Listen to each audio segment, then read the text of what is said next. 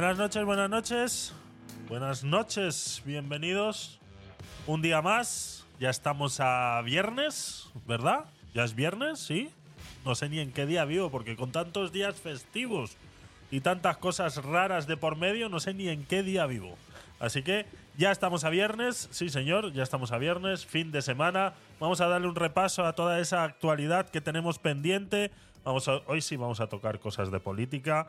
Es necesario que hablemos de lo que hay que hablar porque otros no se atreven. Así que si has pasado por esos canales de televisión tradicionales y os han contado una historia, pues aquí vamos a contar seguramente que la contraria. Ahora ya, cuál tú te quieras creer, ese es tu problema y por eso es que cada uno luego debe de tomar sus propias decisiones. Así que bienvenidos una noche más a las últimas del día.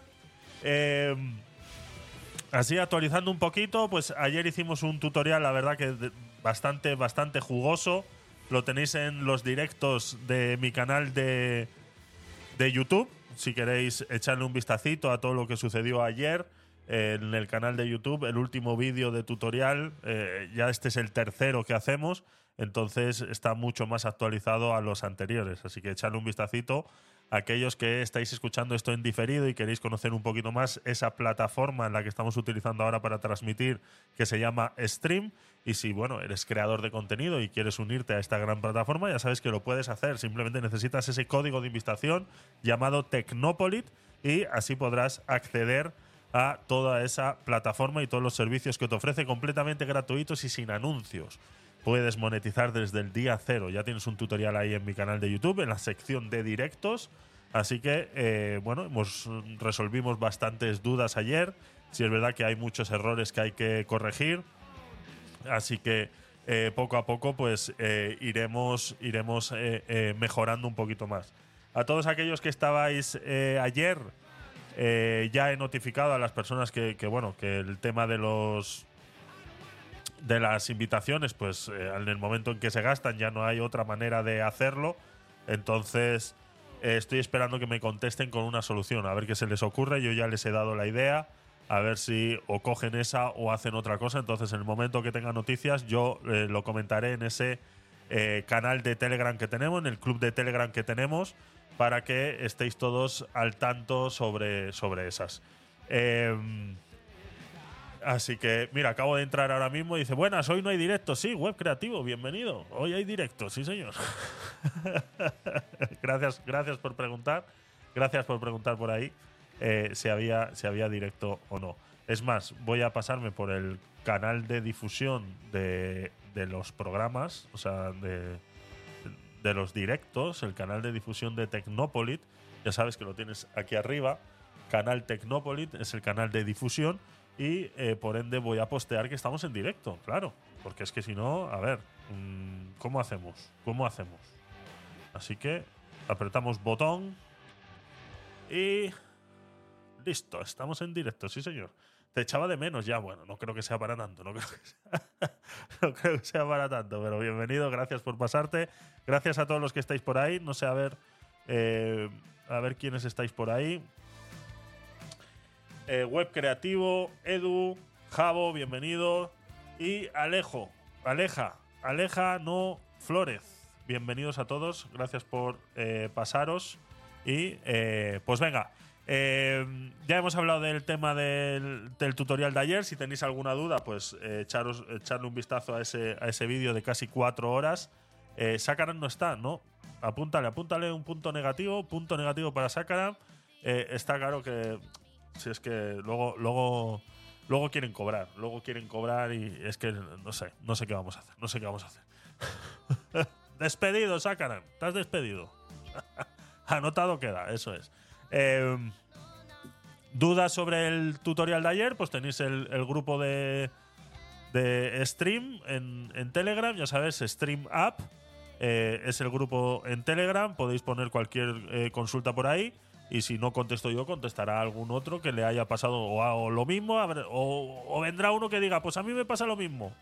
Pues venga, anotamos uno más. O de repente habrá uno que diga, pues yo he hecho esto y me ha funcionado. Pues mira, eso que nos llevamos. Así que Eh, todo es eh, bienvenido en ese club de Telegram, eh, grupo de Telegram en The Stream App que se llama. En relación al, a la maratón, recordar que tenemos una maratón el 16 de diciembre, empezamos a las 6 de la tarde, Stream Maratón Solidaria, y es necesario que estemos todos ahí para donar. Ya tenemos alrededor de 5 euros, creo que había ya donados, vamos a entrar un segundito a ver si hay alguna otra donación más. A ver. Un segundito. A ver. Hola. Sí, perfecto. Está todo actualizándose. Entramos por aquí. Javier, Tecnopolit, canales de vídeo. Nos vamos al canal de vídeo. 250 estrellitas, que son 5 euros. Que son 5 euros. Así que, eh, pues lo dicho, mm, si no puedes asistir ese día, eh, fácilmente puedes hacer tu donación ya en este canal, como ya lo han hecho algunos de vosotros. Y bueno, pues ya hemos juntado los primeros 5 euritos que también van a sumar esos 5 minutillos extras de directo. Ya sabéis que va a ser un mínimo de 6 horas, así que ahora ya es un mínimo de 6 horas y 5 minutos. Y así hasta llegar a las 12 horas en directo para recaudar para esa asociación Asociación Superhéroes, un niño, una sonrisa. Esos muchachos que se disfrazan, ya estuvo eh, Spider-Man por aquí. No sé si hoy se pasará algún otro superhéroe para que podamos hablar con él. Si se pasa, pues que nos hable por el chat y automáticamente le damos entrada para hablar con él y que nos hable de sus propias experiencias fuera de lo que ya nos haya podido contar Spider-Man. Así que están todos eh, cordialmente invitados y poco más, poco más. Yo creo que podemos empezar, ¿no? Venga, vamos allá.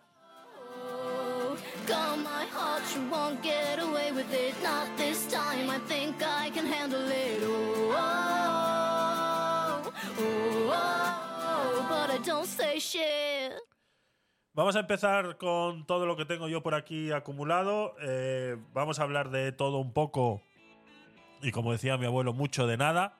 Vamos a intentar eh, aclarar eh, ciertas cositas que se dan en los medios de comunicación tradicional y que a mi parecer eh, no se están comunicando de la manera correcta o al menos eh, hay alguien que está un poco equivocado o vive ajeno a la realidad para saber realmente cómo funciona esto. Quiero ver un vídeo también con vosotros de unos 10 minutillos cuando lleguemos a ese tema.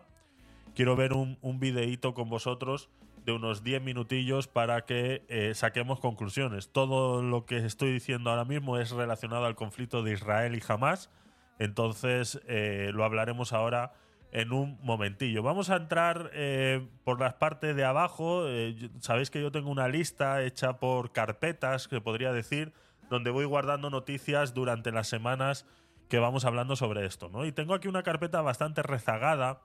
Es una carpeta que cuesta mucho de tocar, ¿no? Es una carpeta en la cual hay sentimientos encontrados, en las que eh, a mí no me gusta caer en la doble moral, pero que muchos sí caen en la doble moral. Yo intento ser lo más eh, relativo posible en relación a este problema que estamos sufriendo en toda Europa y que ya muchos países de Europa se están dando cuenta. Eh, por ejemplo, pues ya nos estamos, Francia se está destacando de todo este problema y está hablando ya de esa deportación en frío de todas esas personas inmigrantes que se puedan ir encontrando por las calles, que puedan ser deportadas en menos de 72 horas, ¿no? Entonces, eh, muchos lo llaman de cacería de brujas, otros los llaman de regulación, otros hablan de inmigración ilegal no puede existir. Eh, yo soy de esa parte de que la inmigración ilegal no puede existir, eso desestabiliza económicamente a un país eh, a pasos agigantados. Por ejemplo, en Francia se están encontrando con muchos problemas a la hora de contratar personal cualificado porque sí, aquí también los empresarios tienen culpa porque prefieren pagar eh, eh, estas, estos sueldos ínfimos a estas personas indocumentadas para hacer eh, el trabajo. Ellos se escudan en que contratan, ellos simplemente contratan estas, estas personas, pues, no, realmente suele suceder en esas grandes empresas que tienen subcontratas, ¿no? Esto sucede mucho en la construcción, en las cuales el dueño de la construcción, el, arquitecto principal de la construcción, eh, contratas subcontratas, ¿no? Y que este a su vez contrata a otras personas.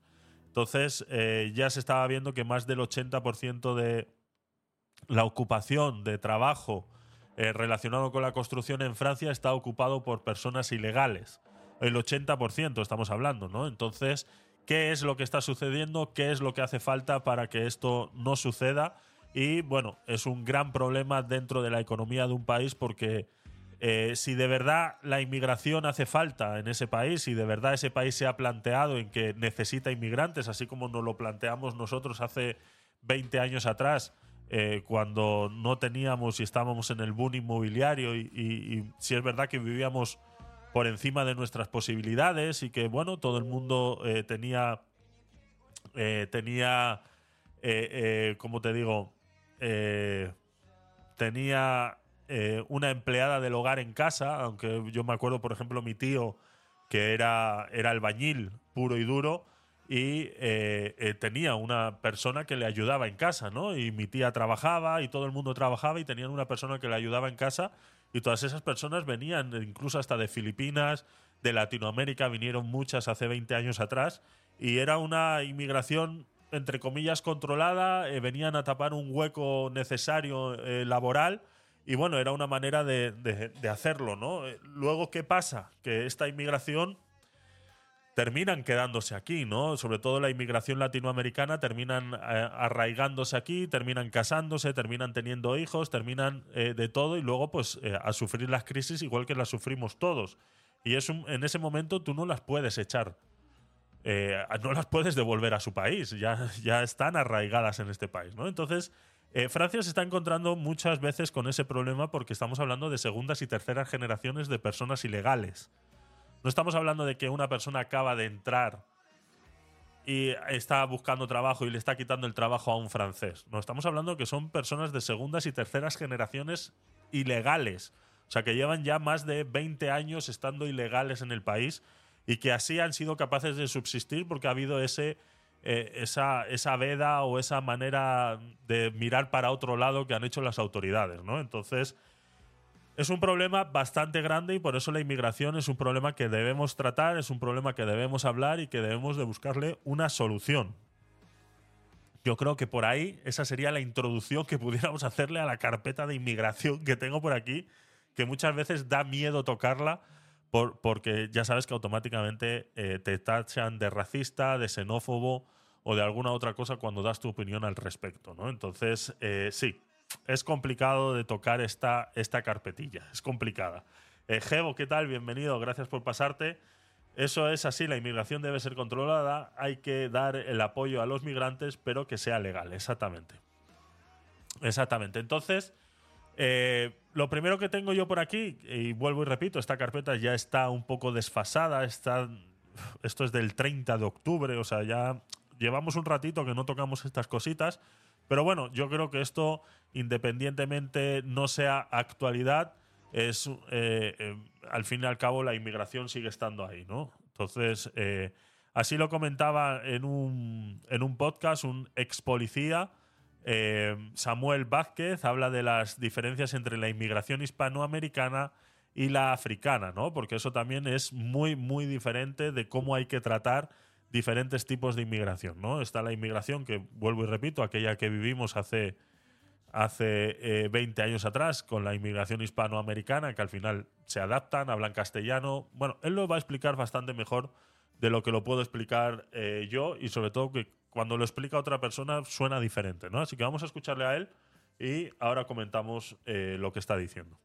nada tiene que ver el control que debas tener sobre países hispanoamericanos que sobre países africanos. Pero no es juzgar a nadie, es que somos diferentes culturas. Es que un tipo que viene de Venezuela huyendo del hambre de Maduro comparte conmigo lengua, usos sociales, música, religión. Es que a este tipo para integrarle no necesitas hacer nada más que darle un trabajo. Exacto. Pero a uno que viene del África subsahariana o a uno que viene del norte de África, es que no es así. No es una cuestión de racismo y xenofobia. Es que viene de un mundo y de una civilización que nada tiene que ver con la tuya. Así que para integrarle necesitas mucho más tiempo, muchas más estrategias y, muchas más cosas. Si vienen poco a poco, buscando una vida mejor, es fácil enterarle. Si se descontrolan los procesos migratorios, es imposible. La migración tiene que tener unos procesos de control. Tú vas a coger, no sé si vas a coger un avión cuando te vuelvas a tu casa, pero si coges un avión, vas a pasar por un control de, de papeleo, de pasaporte, de DNI. Tu maleta va a pasar por un arco. Si tú, y tú también. Si tu maleta se detecta un corta uñas, te lo van a quitar. Pero al mismo tiempo que te quitan a ti el corta uñas, que eres una persona sin antecedentes y con un trabajo fijo, está entrando un barco con 100 señores. Y no sabemos de dónde vienen.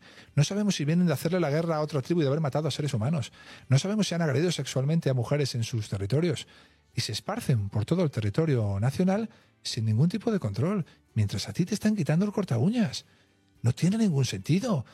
¿Qué te- ¿Cómo puedes llamar a alguien racista por denunciar esto? Que no tiene ningún sentido. No tiene ningún sentido y lo está explicando muy bien aquí el, eh, este señor poco y yo lo he explicado muchas veces de mis propias eh, vivencias y, y- y sobre todo eh, cuando viajas a otros países eh, porque esta conversación la he tenido muchas veces ¿no? con los latinoamericanos que viajan aquí a, eh, España.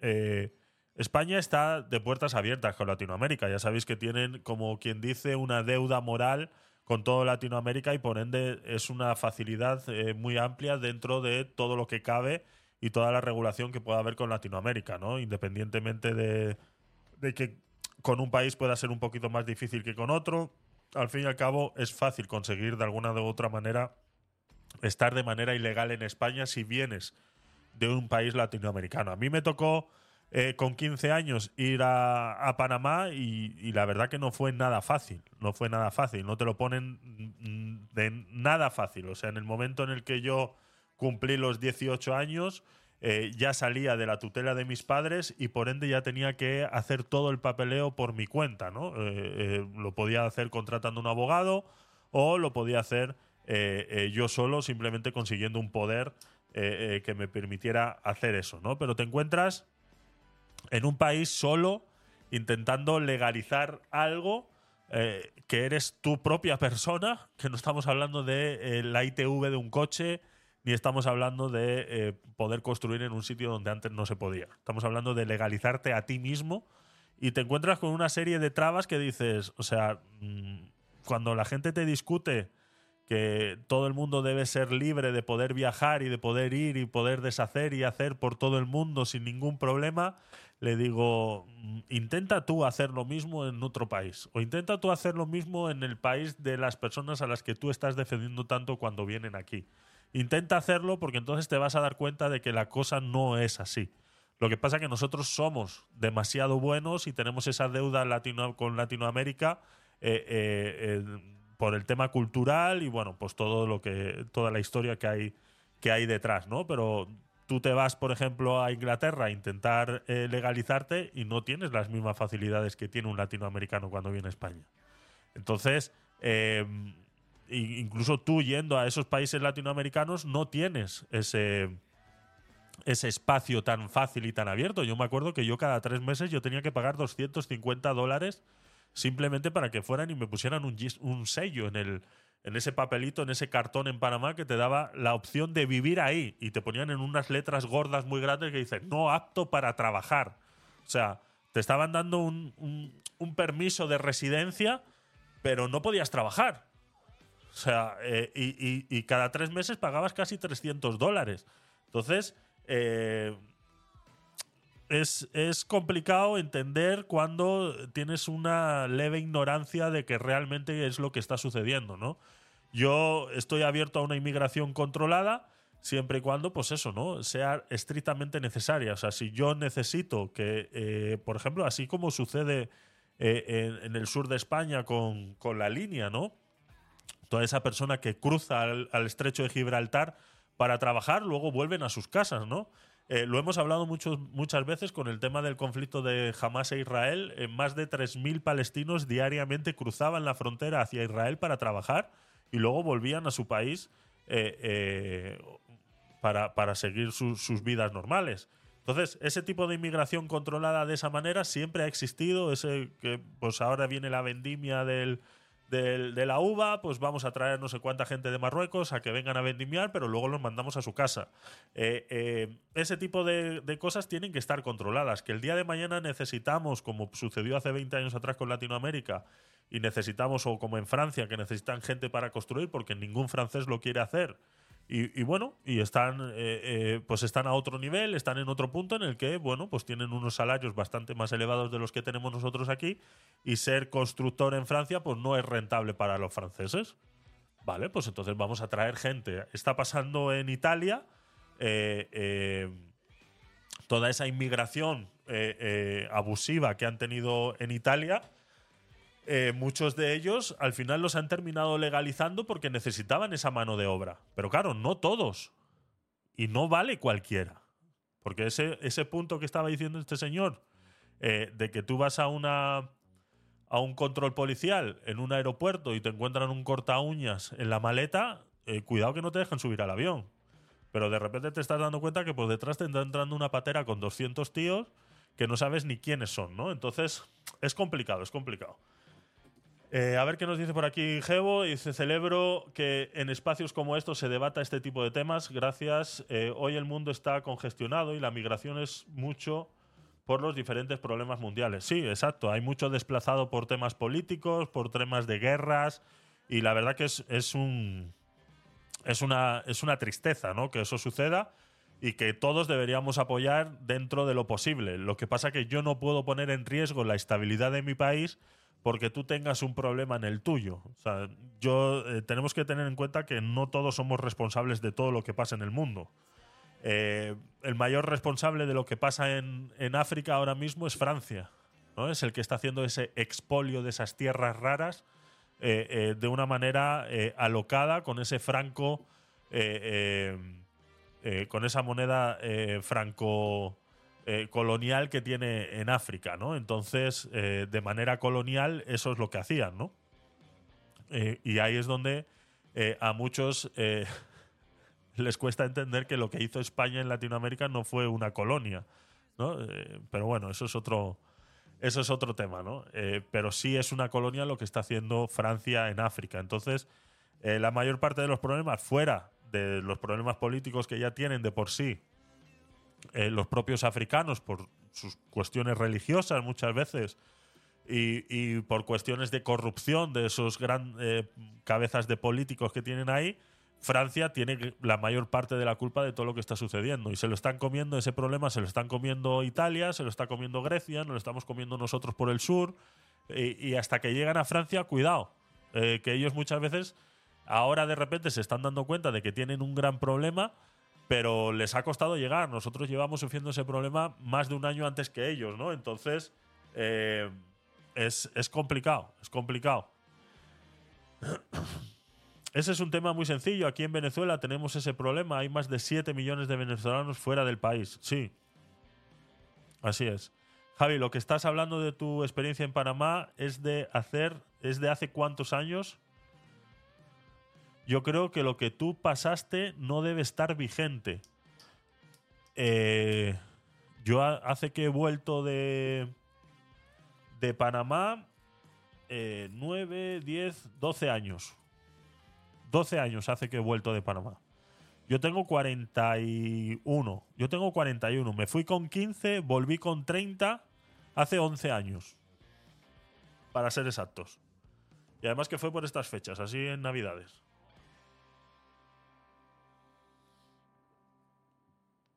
Así que no sé si estará vigente, no lo sé. Es posible que algo haya cambiado.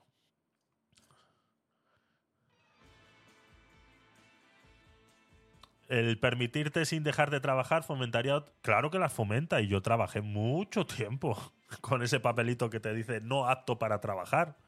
Sí, sí, sí, sí, trabajé mucho tiempo así, eso sí. Eso, es, eso está claro, eso es de cajón. Y si, bueno, si se han terminado dando cuenta y lo han cambiado, pues vale, me parece muy bien, pero yo estuve muchos años así. Luego, sí es verdad que a los, a los 3, 4 años de estar pagando casi 300 dólares cada tres meses, sí es verdad que me dieron otro apto para trabajar. Pero yo creo que lo hacen también para sangrarte dinero, ¿sabes lo que te quiero decir? Porque luego después de ahí, yo vuelvo y repito, eh, me parece muy buen apunte el que ha hecho eh, Web Creativo, ¿no? Es posible que eso haya cambiado. Yo estoy hablando de hace 11 años, ¿eh? ¿vale? La última vez que yo estuve ahí fue hace 11 años y yo tenía ese documento apto para trabajar. Eh, entonces me costó conseguirlo, creo que fueron cuatro años. Creo que fueron cuatro años lo que me costó conseguirlos y era pagar cada tres meses 270, 260 dólares, dependiendo cómo, cómo les gustara a ellos en ese momento, porque no había ninguna razón por la que eh, hacerlo así, ¿no? Entonces, eh, sí, es posible que eso sea, que eso sea así. Y, luego en ese país yo he vivido cosas, pues esas, ¿no? De, llevar el carnet de conducir eh, el, DNI español, eh, presentarlo como el carnet de conducir. Eso también lo he hecho muchas veces. Eh, está claro, son otros países, son otros momentos y, se, hacen, se hacen cosas. Se hacen cosas. Pablo, ¿qué tal? Bienvenido.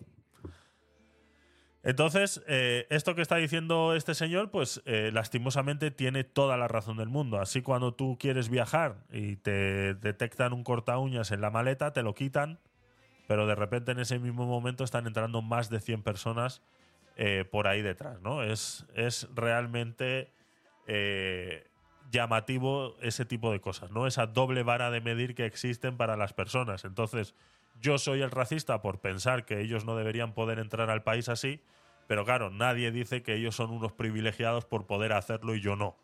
Entonces, eh, así es, así es. A ver, más cositas que tenía eh, por aquí en la carpeta. Vamos a ir eliminando cosas que luego se me acumulan. En la carpeta de inmigración. ¿Vale? Tengo aquí uno de Vito Quiles, es un Twitter. Eh, a ver si sigue por aquí, exclusiva. Vale, esto es una visita que hizo a las Islas Canarias, ¿vale? Eh, sobre el tema de inmigración, ¿no? Dice exclusiva, dice barco de salvamento marítimo recorren decenas de kilómetros día y noche desde el puerto en busca de pateras y las remolcan hasta la costa canaria.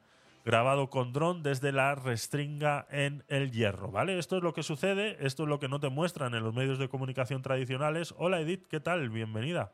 Hola, yo otra vez. Ayer no logré estar conectada ni 10 minutos porque la luz se marchó, Dios mío. Una lástima, una lástima eso también, ¿eh? Eso que, suele pasar por allí en, Cuba y Venezuela. ¿Y de dónde eres, Edith? Eh, de algún sitio de esos tienes que ser, vamos. Esto es, eh, mientras nos contesta Edith, esto es de Venezuela bonita. Así es, así es. Es una lástima, es una lástima. Esta es la, la realidad de cómo muchas de las pateras eh, llegan a las costas canarias ahora mismo, ¿vale? Hay un estudio que no sé si lo, no sé si lo guardé. Lo que pasa que es que es... No, no lo tengo aquí. Eh, intentaré buscarlo, intentaré buscarlo otra vez. Hay una... O sea, no es un estudio, es una página web. Es una página web que, que muestra el, eh, todos estos barcos por ejemplo, de salvamento marítimo, eh, eh, de cargadores, todos están localizados por GPS. Y hay una web que no recuerdo ahora cómo se llama, que te muestra el recorrido que hacen todos estos barcos, ¿no? Eh, buenas noches, Sácaran, bienvenido. que te muestran todos estos barcos y se ve en esa web el recorrido que hacen y mucho se ve cómo se van a aguas prácticamente muy cercanas a la frontera con África para eh, rescatar estas, estas pateras antes de, todo lo demás, ¿no? Y aquí vemos pues cómo están siendo, eh, como quien dice, remolcadas. Es así. O sea, eh, esta es la realidad, ¿no? De, dile web creativo, dile lo que lo que estábamos hablando antes a Sacaran. Dile, tenemos un cuaderno. Hemos empezado un cuaderno hoy con asistencias y tienes una X roja hoy, Sacaran, que lo sepas. Entonces, eh, ya tienes una cruz, eso es. Eh, esto es lo que sucede, esta es eh, la realidad, ¿vale? Muchos barcos de propiedad española, como son las de salvamento marítimo, porque esto no es un barco de Open Arms ni es un barco de la Cruz Roja, ¿vale? Esto es un barco mm, pagado por todos los españoles Eh, exactamente. Eh, la X es igual a una bajada de sueldo. Exactamente. Me gusta que lo entiendas eh, así, rápido. Me gusta que lo entiendas rápido. esto es un barco y esto es un servicio de salvamento marítimo que pagamos todos los españoles con todos nuestros impuestos. ¿Vale? O sea, esto no es Open Arms que paga la gente con donaciones, que bueno, que también pagamos con nuestros impuestos porque reciben muchas subvenciones del Estado. Pero bueno, eso es otro tema que se pudiera eh, eh, hablar en otro, en otro momento, ¿no? Pero esto directamente son nuestros impuestos yendo a buscar a estas personas a mitad del océano para, eh, como quien dice, rescatarlos, ¿no? Entonces, aquí es donde entra ese sentimiento encontrado, ¿no? ¿Qué dices? Mm, pero entonces, ¿qué, ¿qué es lo que dices, Javier? ¿Los dejamos que se mueran en medio del mar? Por supuesto que no hay que dejar que nadie se muera en medio del mar. Por supuesto que el que piense eso es un puto animal y no tiene corazón ninguno, ¿vale? Eh, pero esto lo que está generando es un efecto llamada, ¿no? Entonces, eh, ya hay muchos eh, reportajes por ahí que podéis buscar por internet, cómo las mafias prácticamente se pudiera decir que indirectamente trabajan directamente con esta gente. Porque cuando los montan en, esos, en esas pateras, en estas pateras, eh, aquí hay, dentro de estas pateras, eh, cada uno de estos ha pagado entre 3.000 y 5.000 dólares por estar aquí. Eso para empezar. Y luego hay uno aquí, que es como el cabecilla del grupo, de la patera, que lleva un móvil. Un móvil donde solamente hay un teléfono. Y que normalmente suele ser el teléfono de salvamento marítimo eh, de, Canarias en este, en este momento, o el de salvamento marítimo en Italia, o el de salvamento marítimo en Grecia. O sea, quieras o no, eh, ellos llevan ese móvil y en el momento que les llegue la señal de a dónde van dirigidos, automáticamente hacen una llamada y automáticamente los localizan y muchas veces les van a salvar. Entonces, eso quieras o no, parece ser eh, algo súper bien organizado, algo súper que pudiéramos decir que quieras o no te están haciendo cómplice de eso que está sucediendo, porque es premeditado que esa gente vaya con un móvil, vaya con ese teléfono, llamen justamente en el momento que tienen señal, eso quiere decir que más o menos están, o sea, más o menos no, están en aguas eh, eh, eh, nacionales de ese país y por ende ya pueden ir a buscarte en ese, a ese sitio, ¿no? Entonces, deja mucho, deja mucho que pensar de que en realidad si habrá alguien de este otro barco, de este otro barco rojo realmente involucrado con las mafias que mueven a todo este otro barco de aquí. Eh, deja mucho que pensar. Eso para un equipo de investigación eh, se pudieran destapar más de cuatro cositas porque estamos hablando que cada uno de estos ha pagado entre 3.000 y 5.000 dólares por estar ahí. O sea, es mucho dinero. Mucho dinero para esta gente, mucho dinero que llevan ahorrando esta gente durante años para un día tomar la decisión de irse y que yo digo que hay que tener huevos para tomar esa decisión y hasta ahí eh, puedo leer. Pero eh, cuidado que aquí hay mucho cómplice eh, oculto y que no conocemos. Entonces... Entonces pudiéramos, pudiéramos ver que aquí se está lucrando mucha gente. Exactamente. Exactamente. Es un negocio. Esto es un negocio ahora mismo, ¿no? Entonces, lo dejamos ahí. Lo dejamos ahí abierto a esa situación. ¿Hay que dejarlos morir? Que quede claro, no hay que dejar morir a nadie, y menos en el océano y en ningún sitio, me da exactamente igual. Pero eh, tenemos que buscar una solución y la solución es acabar con esas mafias en origen. Ahora bien, ¿por qué no lo estamos haciendo? ¿Por qué sus países no lo hacen?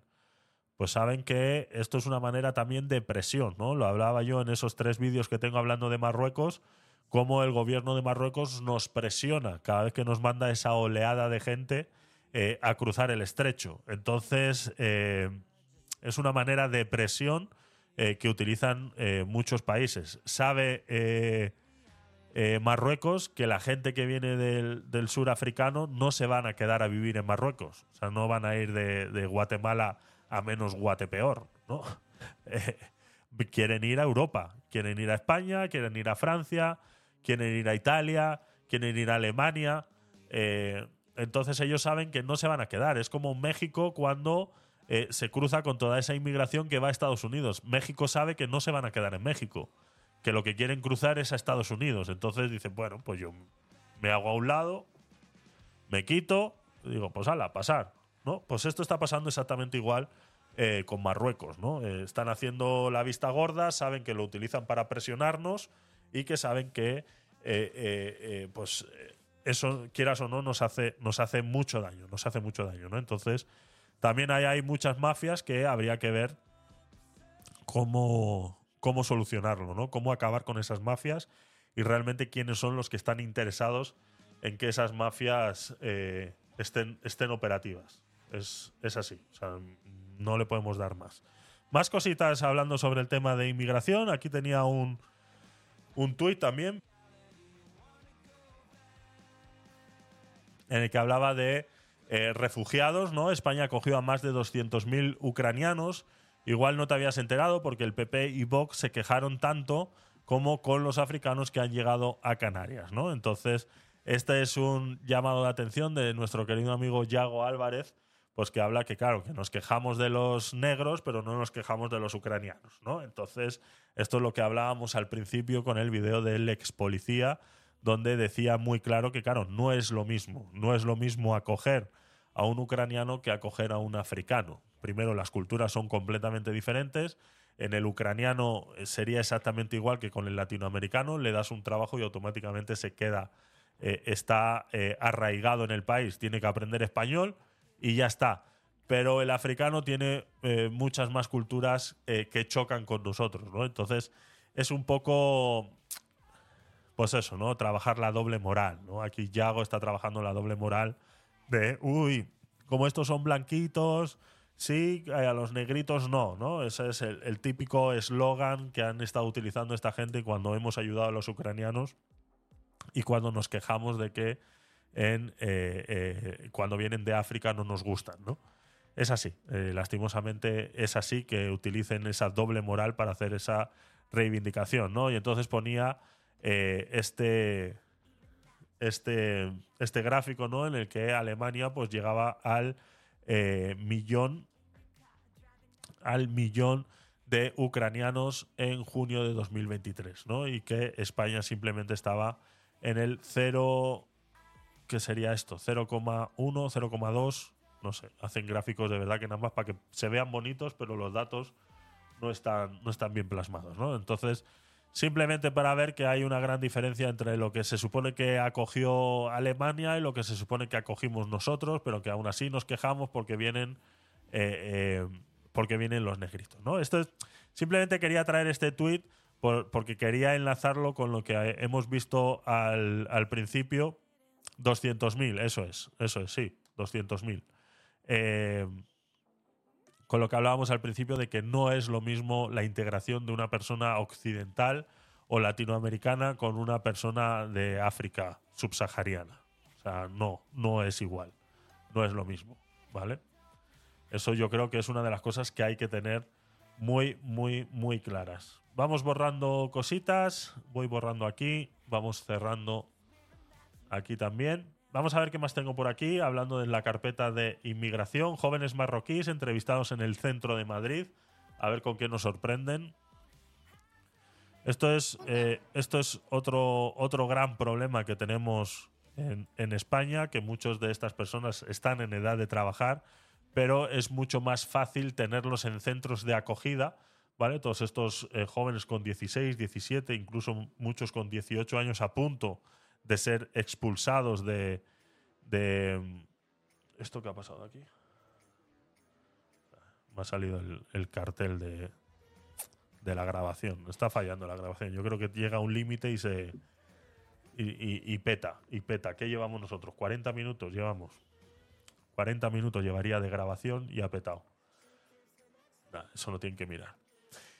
Eh, uno de los grandes problemas que tenemos en España es ese, ¿no? Que muchos de los menores eh, que, están tutelados eh, con 16 ya pudieran empezar a trabajar si quisieran, ¿no? Pero es más fácil y más factible también para esas mafias internas que tenemos, de las cuales hemos hablado muchas veces, que aquí se pagan más de 5.000 euros al mes por cada por cada mena, ¿no? Que se le llama, hay un negocio ahí en esas casas de acogidas muy, muy, muy grandes, ¿no? Entonces, es más fácil tenerlos en casas de acogida, darles una patada en el culo por la mañana y dice venir por la noche a, dormir y ya está.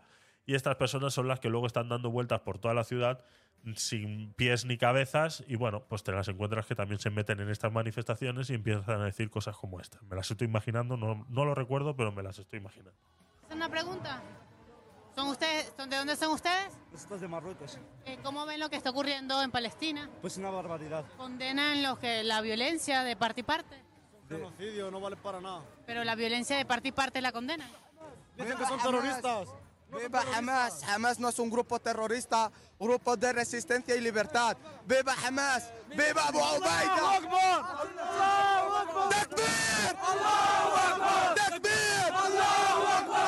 ¡Takbir! ¡Takbir! ¡Viva Abu Ubaida! حط السيف قبال السيف حط السيف قبال السيف واحنا رجال محمد ضيف Esto yo no sé si os habéis dado cuenta en este, en este pequeño vídeo que acabamos de ver ahora mismo, que hay varias clases de marroquíes dentro de este mismo grupo, ¿vale? Hay que analizarlo bien, ¿vale? Tenemos... Pero, ¿qué es esto? esto es una manifestación en el centro de Madrid con eh, reivindicando el problema de Palestina, ¿no? Y que Israel está haciendo un genocidio ahí, ¿no? Aquí vemos eh, varios, lo que digo, varios grupos de, de marroquíes eh, y que también hay que aprender a diferenciarlos un poquito porque no todos tienen la culpa de, sobre todo cuando vienes de Marruecos, ¿no? Cuando ya vienes de otro país árabe eh, bastante más radicalizado dentro de lo que conocemos, eh, los puedes detectar automáticamente, ¿no? Pero cuando vienen de Marruecos, sí es verdad que Marruecos es una de las, de pocos países árabes en los que la radicalización islámica no está tan fuerte, ¿no? Es, existe un pequeño laicismo dentro de los, de los marroquíes que, bueno, que como quien dice, están aislados del resto de los países árabes por no estar en el mismo continente. eh, están bastante aislados, a lo mucho tienen a Egipto bastante más arriba, pero muy, muy, muy lejos. Entonces, eh, eh, dentro de, esa separación geográfica, pues les permite hacer un poquito los que les da la gana y, y sí es verdad que están un poco laizados de esa manera, ¿no? Entonces aquí vemos que incluso ese muchacho que está en el medio y empieza a hacer esas reivindicaciones islámicas y cómo habla árabe perfectamente, nos damos cuenta cómo los del alrededor hay alguno que sí es capaz de decir la frase correctamente como la está diciendo el otro, pero hay alguno que incluso hasta se equivoca, ¿no? Que incluso hasta no sabe hablar ese árabe que está hablando este muchacho, que no es el mismo que se habla en Marruecos, porque también hay muchos dialectos dentro del árabe. Entonces, eso que está diciendo ese muchacho, te das cuenta cómo los de alrededor hay muchos que dicen, pero ¿y, y qué está diciendo? ¿O cómo lo digo? O no saben cómo decirlo, ¿no? Lo que está ocurriendo en Palestina. Pues una barbaridad. ¿Condenan los que, la violencia de parte y parte? Genocidio no vale para nada. Pero la violencia de parte y parte la condenan. Dicen que son terroristas. ¡Viva Hamas! Hamas no es un grupo terrorista, grupo de resistencia y libertad. ¡Viva Hamas! ¡Viva Abu Ubaida! ¡Takbir! ¡Takbir! ¡Viva Abu Ubaida! حط السيف قبال السيف حط السيف قبال السيف واحنا رجال محمد ضيف Yo creo que es el momento. Creo que es el momento de que veamos el vídeo ese que tengo reservado para vosotros el día de hoy. Son 10 minutillos. Eh, creo que es necesario que lo veamos después de haber visto este vídeo. Creo que eh, nos viene al dedillo que esto eh, vaya cogiendo este, este rumbo. Vaya cogiendo este rumbo. A ver. Back. Recordad que tenemos que ver anuncios ahora si queremos usar YouTube. Eh, jamás la historia prohibida que debes conocer. ¿De acuerdo? Imagina un mundo donde las principales potencias no son los Estados Unidos, el Reino Unido, ni los países de la Unión Europea, sino estos países. Un mundo en donde en lugar de educación, desarrollo, tecnología, prosperidad y libertad, se promuevan organizaciones que destruyen todo el progreso que hemos conseguido durante los años.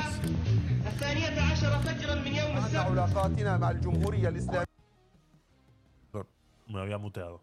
No perdáis detalle del aporte gráfico que se hace en este vídeo, ¿de acuerdo? Fuera de lo que está comentando eh, Gastón, el aporte gráfico que hay, porque este aporte gráfico tiene, eh, es, para abrir los ojos a mucha gente que vive una fantasía, ¿vale? Dentro de todo este conflicto palestino-israelí, viven en una fantasía. Entonces, eh, echarle un vistazo muy bien al eh, documento gráfico que aporta Gastón en este vídeo. 12 minutillos son.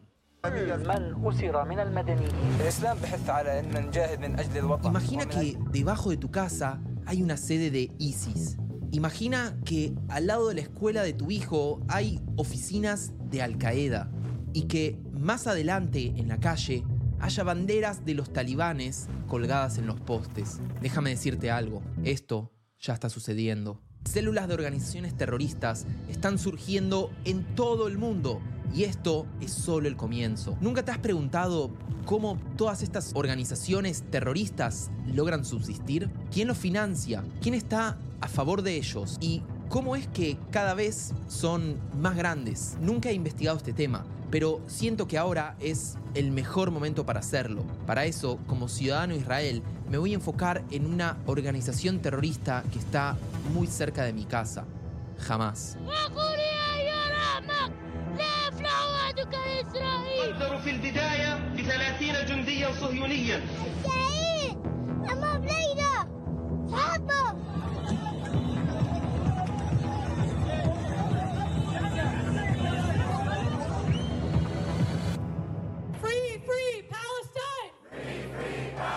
Protests inside Harvard Yard attracted over 250 supporters of Palestine. Repentinamente, el mundo se llenó de protestas pro-Palestina y pro-Hamas debido al conflicto entre Israel y Hamas. Lo cierto es que en la gran mayoría de los casos, los manifestantes ni siquiera comprenden las consignas que gritan y, ciertamente, no comprenden quiénes están detrás de Hamas. Hamas is not a terrorist group. Everything that they do is justified. And there were children murdered, there were babies beheaded, including what happened last week. Every single thing they have done is justified. Estáis viendo la pinta que tiene esta muchacha, ¿no?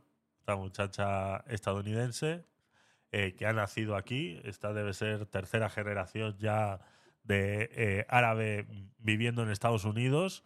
Eh, que se ha puesto unos pendientes con unas AK-47, que lleva una camiseta con letras árabes que seguramente no entiendan lo que dice o que alguien se las ha tenido que traducir antes de comprarla, con la foto de algún mártir, ¿vale? Eh, y bueno, eh, diciendo que todo lo que hace jamás está justificado. Bueno, esto es Canadá, perdón. Canadá. Bueno. bueno, pues venga. They do is justified. And there were children murdered, there were babies beheaded, including what happened last week. Every single thing they have done is justified. Exactamente. Pero, ¿qué es Hamas? Mira este mapa. Estos son los países que definen a Hamas como una organización terrorista. Y estos son los países que lo consideran un... Bueno, aquí Gastón ha, ha incluido España. Eh, bueno, eh, sí, lo dicen, pero, pero, pero siempre hay un pero, ¿no? Cada vez que dicen jamás es un grupo terrorista, pero eh, sí, bueno, podríamos incluirlo, podríamos acertar Pupo como animal de compañía. movimiento político legítimo. Esta persona, llamada Ahmed Yassin, y esta, llamada Abdel Aziz, Los más cobardes. fueron los principales fundadores de Hamas. Yassin decía cosas como estas: Somos un pueblo que no teme a la muerte, y cuando uno de nosotros muere, es como un día de bodas para él. Quien es mártir alcanza un nivel espiritual muy elevado, y así su muerte es como una celebración.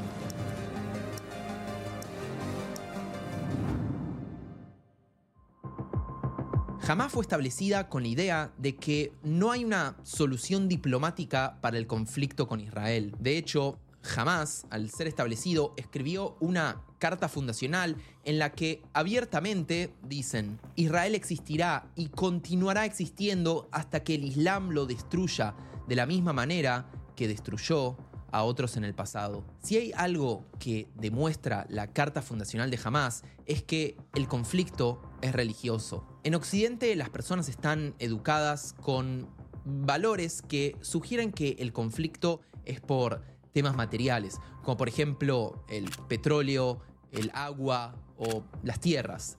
Pero lo cierto es que es una visión errónea y hasta incluso inocente para entender lo que sucede en Medio Oriente. Exacto. El conflicto es religioso y es algo que jamás mismo lo dice. Esto resulta muy difícil de entender en Occidente, pero estas son las bases de las disputas en, en estas tierras. الإسلام بحث على أن نجاهد من أجل الوطن ومن أجل الله وأنا جاهز بإذن الله لأي أقوم بهذا العمل الاستشهادي صواريخ خلى اليهود يختص زي أبوه وكلنا بنتمنى الشهادة وكلنا إن شاء الله في سبيل الله أنا في طريق الجهاد زي بابا Registra tu dominio y consigue tu sitio web con hostinger.es.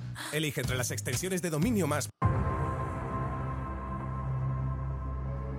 La carta fundacional de Hamas no ha cambiado con el tiempo, pero sus líderes sí.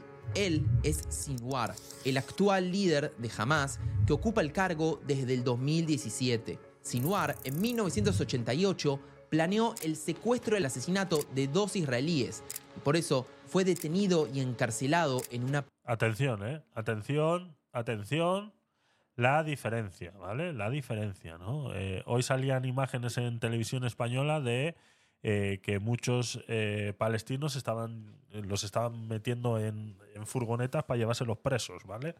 Eh, y que decían las, las opiniones internacionales que, claro, uff, cuidado con lo que está sucediendo, ¿no? Así mismo como hicieron con Nayib Bukele cuando los puso a todos de rodillas para meterlos a todos en una cárcel, ¿no? Cuidado con la opinión internacional que siempre se va a quejar de eh, y va a defender a los eh, asesinos y a los culpables de todo esto, ¿no? Pero mirar lo que hace Israel cuando eh, detiene a estas personas, ¿no? Hasta qué punto son capaces de llegar los israelíes y es la gran diferencia que tienen en el amor a la vida, cosa que ellos no respetan ni siquiera lo más mínimo. Y eso es, esa es la gran, la gran diferencia y que el occidental promedio no es capaz de entender que esta gente no aprecia la vida, que para ellos morir, como decía su líder, es como una boda, ¿no? Es, es, es así, es así.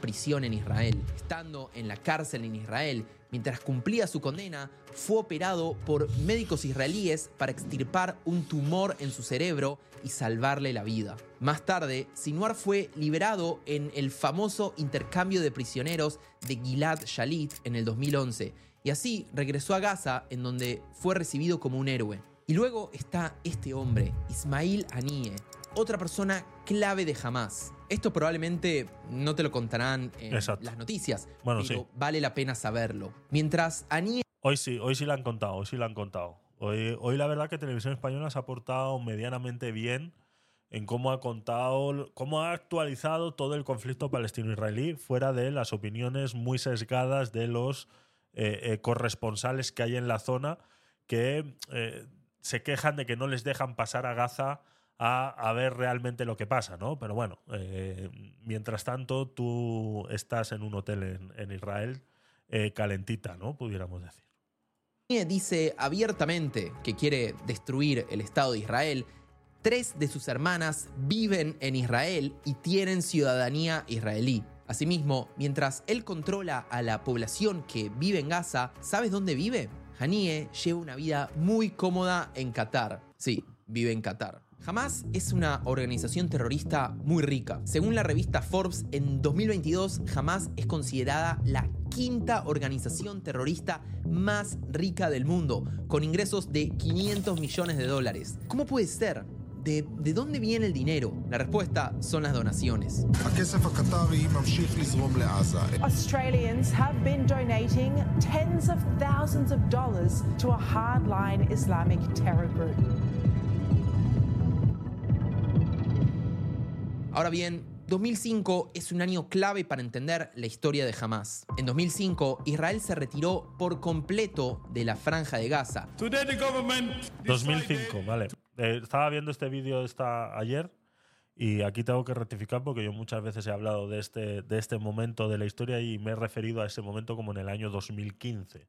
Pero es en el 2005, cuando se retira Israel de la franja de Gaza y deja todo eso construido mm, con edificios de última generación de la época, un montón de invernaderos y lo primero que hicieron ellos fue eh, hacer unas elecciones y eh, permitir que un grupo terrorista como Hamas gobernara en la franja de Gaza independientemente de lo que estuviera pasando en Cisjordania, ¿no? Esa otra parte que dicen ser Palestina y que resulta que gobierna otro, otro partido político que son los... eh, eh, no me acuerdo cómo se llaman ahora, pero bueno, luego lo vamos a hablar porque el ministro del Interior hoy hacía unas declaraciones, o en estos días hacía unas declaraciones eh, bastante equivocadas al respecto. To relocate all Israeli settlement in the Gaza Strip. Un año más tarde, en el 2006, Hamas tomó el control cuando ganó las elecciones en Gaza.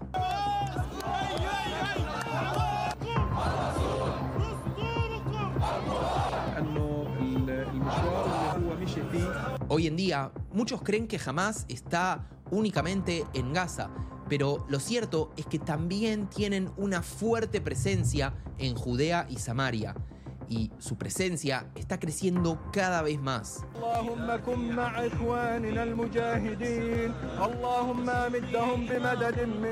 Luego de que Hamas ganara las elecciones en Gaza, la Unión Europea junto con la ONU y los Estados Unidos establecieron tres condiciones para que Hamas reciba fondos de donantes internacionales. Las condiciones eran las siguientes. 1. Reconocimiento de Israel.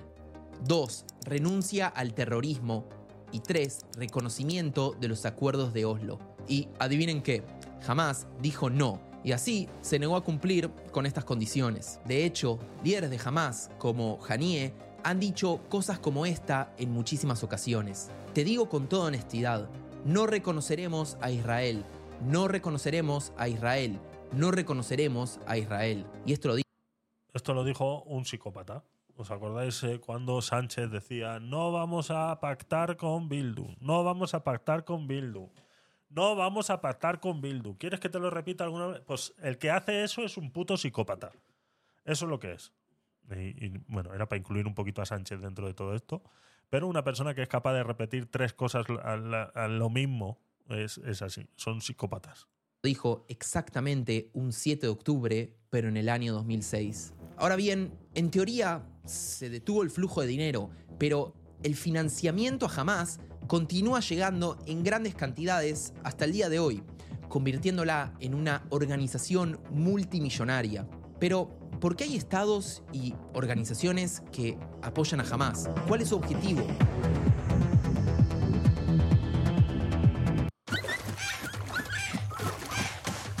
Anuncio. Por su hostilidad hacia los Estados Unidos y hacia Israel, es uno de los socios directos de Hamas. Irán busca expandir el Islam radical en Medio Oriente y ve a Israel como un obstáculo para lograrlo. Líderes de Hamas dicen abiertamente que su relación con Irán es fantástica.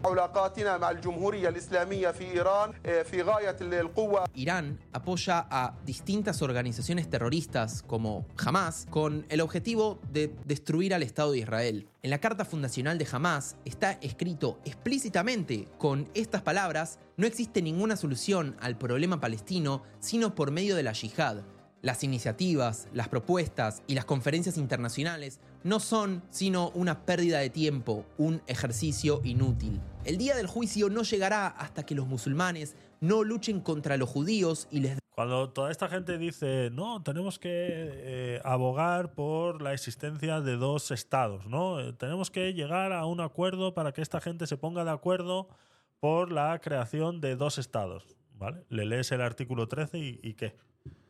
Le lees el, artículo 13 de la Carta Fundacional de Hamas y ¿qué haces? Tienes que acabar con Hamas para que eso pueda suceder. Entonces deja, deja que acaben con Hamas. Si no vas a ayudar, deja que los demás hagan lo que tienen que hacer.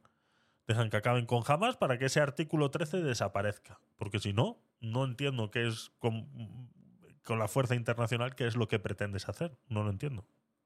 de muerte. El día que los enemigos usurpan parte de la tierra musulmana, se convierte la yihad en la obligación individual de todo musulmán. Ante la usurpación de los judíos, es una obligación que sea izada la bandera del Islam. Aquí hace referencia a la usurpación de los judíos, pero este mismo artículo 15 existe en el Corán en relación a eh, el Al-Ándalus y todas esas cosas que eh, pertenecieron a los árabes en algún momento en la historia, ¿vale? Que ellos pretenden recuperar en algún momento, ¿vale? O sea, no aparece como artículo 15, pero aparece en el Corán un, un- un llamado eh, eh, eh, de esta manera, ¿no? A recuperar esas tierras. usurpación de los judíos, es una obligación que sea izada la bandera del Islam. ¿Se entendió? ¿No? Ahora bien, ¿cómo hace Hamas para materializar lo que escribió Atención, ¿eh? en su carta fundacional? Atención, ¿eh? porque aquí estamos viviendo el momento en el que jamás eh, se erige gobernante de Gaza en el 2006. Pero claro, ahora, vale, digamos, podemos decir, no, es que nos han engañado, ¿no? Pudieran decir los palestinos, no, es que nos dijeron una cosa y están haciendo otra, ¿no? Puede ser, pudiera ser que en ese momento te hubieran engañado. Pero vale, ahora hay que seguir adelante. Estamos hablando que esto fue en el 2006, o sea, ya llevan más de, ¿qué? 10 años. Mm. Mira esto.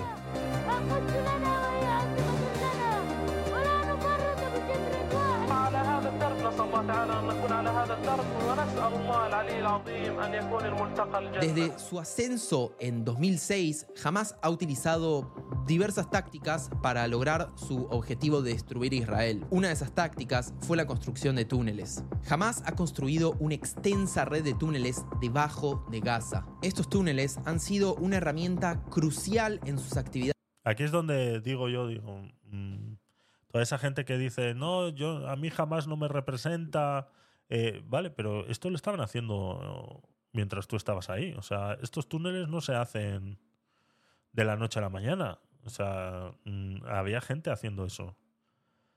¿Cómo era posible que, sí, vivís con miedo a que os maten, ¿vale? Pues, ¿eh? ¿Ahora qué? O sea, lo que voy es lo siguiente. Aquí estamos muy acostumbrados a eh, que eh, la gente eh, diga, no, es que no todos los palestinos son iguales, no todos tienen la culpa de lo que está sucediendo en Palestina. Entiendo que pueden tener miedo a que les maten, pero ahora, ahora, en este mismo momento, que está el gobierno israelí y el ejército israelí dentro de Gaza, si estás en contra de lo que está haciendo Hamas, coño, úneteles a ellos, que te van a proteger. Úneteles a ellos, que te van a proteger. Ayúdales a acabar con estos terroristas. Ahora es el momento. Yo entiendo que no lo hicieras antes porque, eh, pues como eh, eh, te juntabas y, te podían pegar un tiro en la cabeza si decías algo en contra de, de Hamas. Lo entiendo. Pero ahora, en este momento, ponte. ¿Por qué no lo haces? Yo tengo mis dudas. Entonces, mira estos campamentos de verano, esos campamentos donde tú llevas a tus hijos en el verano y aprenden canciones de Kumbaya, Kumbaya, pues mira lo que aprenden en los campamentos de verano en Gaza. una extensa red de túneles debajo de Gaza. Estos túneles han sido una herramienta crucial en sus actividades terroristas. Jamás utiliza los túneles para eludir los controles fronterizos, transportar armas, municiones y materiales destinados a la construcción de misiles, e incluso para lanzarlo desde allí. También han servido como rutas para infiltraciones terroristas. De hecho, antes del 7 de octubre, Hamas ya había realizado ataques terroristas infiltrándose a Israel a través de estos túneles. Otra herramienta que utiliza Hamas es la propaganda y el adoctrinamiento. La ideología de Hamas está presente en cada etapa de la vida de las personas en Gaza. Por ejemplo, una de las estrategias que utilizan para adoctrinar a los jóvenes es la utilización de los campamentos de verano en donde los niños y adolescentes son expuestos a ideologías radicales, antiisraelíes y antioccidentales.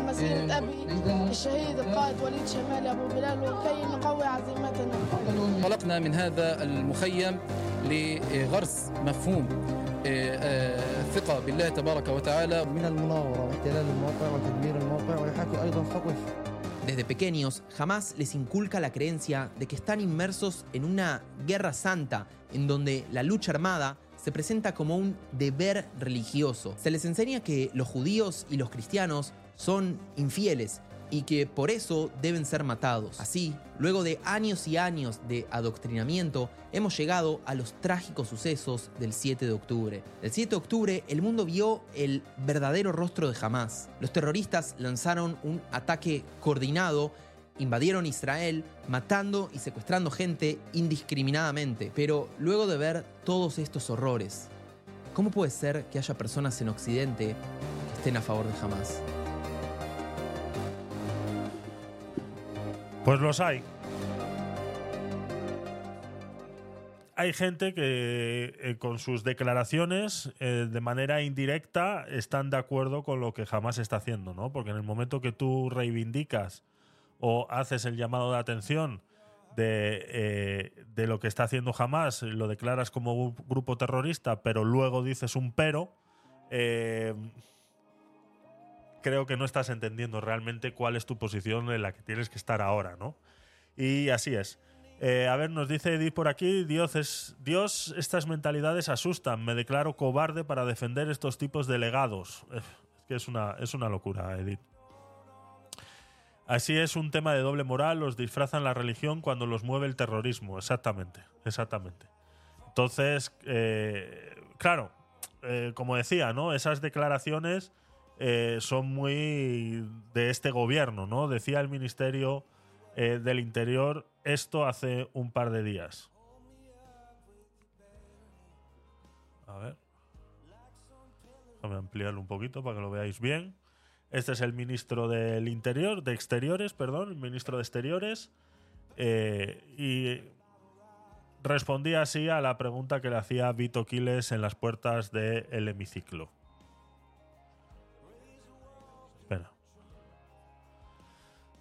A ver, realización, volumen. ¿Qué opina de que Israel acusa a España de apoyar el terrorismo? ¿Cree que es positivo que jamás agradezca a Sánchez su postura? Mire, yo fui ya muy claro en ese momento. A mí, sinceramente, las opiniones de una organización terrorista como Hamas no me merecen ningún comentario y tanto yo como ministro de Asuntos Exteriores como el presidente del Gobierno, desde el 7 de octubre, hoy lo volveré a repetir, aquí hemos condenado la acción terrorista de una organización terrorista como es Hamas y que quiero recordar a todos los españoles que no representa al pueblo palestino. Y hay que diferenciar perfectamente una organización terrorista como Hamas de la Autoridad Nacional Palestina, que es nuestro socio para la paz. Ahí está. Para España y para Europa y del pueblo palestino. ¿Bajo qué condiciones Aquí es donde este señor eh, se equivoca mucho y bastante, ¿no? Eh, eh, primero utiliza palabras eh, fuera de, de las que deberían de ser, ¿no? Una organización, de alguna manera estás reconociendo su función. Cuando les llamas a organización, les estás reconociendo la función que están intentando hacer, ¿no? Es cuando aquí se le llamaba organización terrorista ETA, ¿no? No, son terroristas simplemente. No, o sea, la organización que puedan tener eh, no pueden ser nunca reivindicada en un discurso y menos el ministro del Exterior se puede dedicar a hacer esas eh, afirmaciones.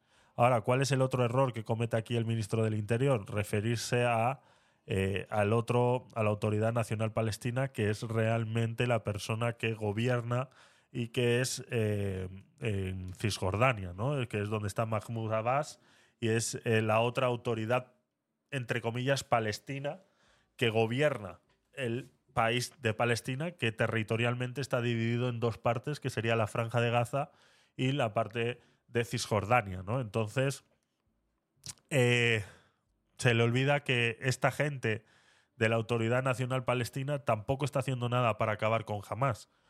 Eh, ellos permitieron que Hamas gobernara en la Franja de Gaza. O sea, esto no es eh, nuestro problema. Esto es un problema de ellos. O sea, no es que nosotros tenemos que reconocer a la Autoridad Nacional Palestina como los verdaderos eh, gobernantes de Palestina. Son ellos los primeros que tienen que poner y decir, Hamas no es representante de los palestinos.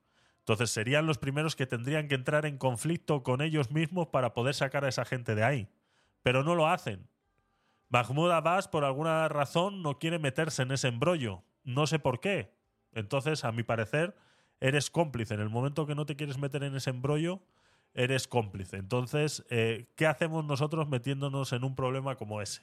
No hacemos absolutamente nada. Simplemente eh, ir con nuestra opinión sesgada a eh, decirle a otro país qué es lo que tiene que hacer, ¿no? Entonces, mm, deja mucho, deja muchísimo que desear estas declaraciones del ministro del, del interior, del, del exterior, ¿no? Entonces, bueno, pues quería traeros eso un poquito enlazado con lo que estábamos hablando de la inmigración. No sé si me quedó algo más por aquí. Voy a eliminar esto.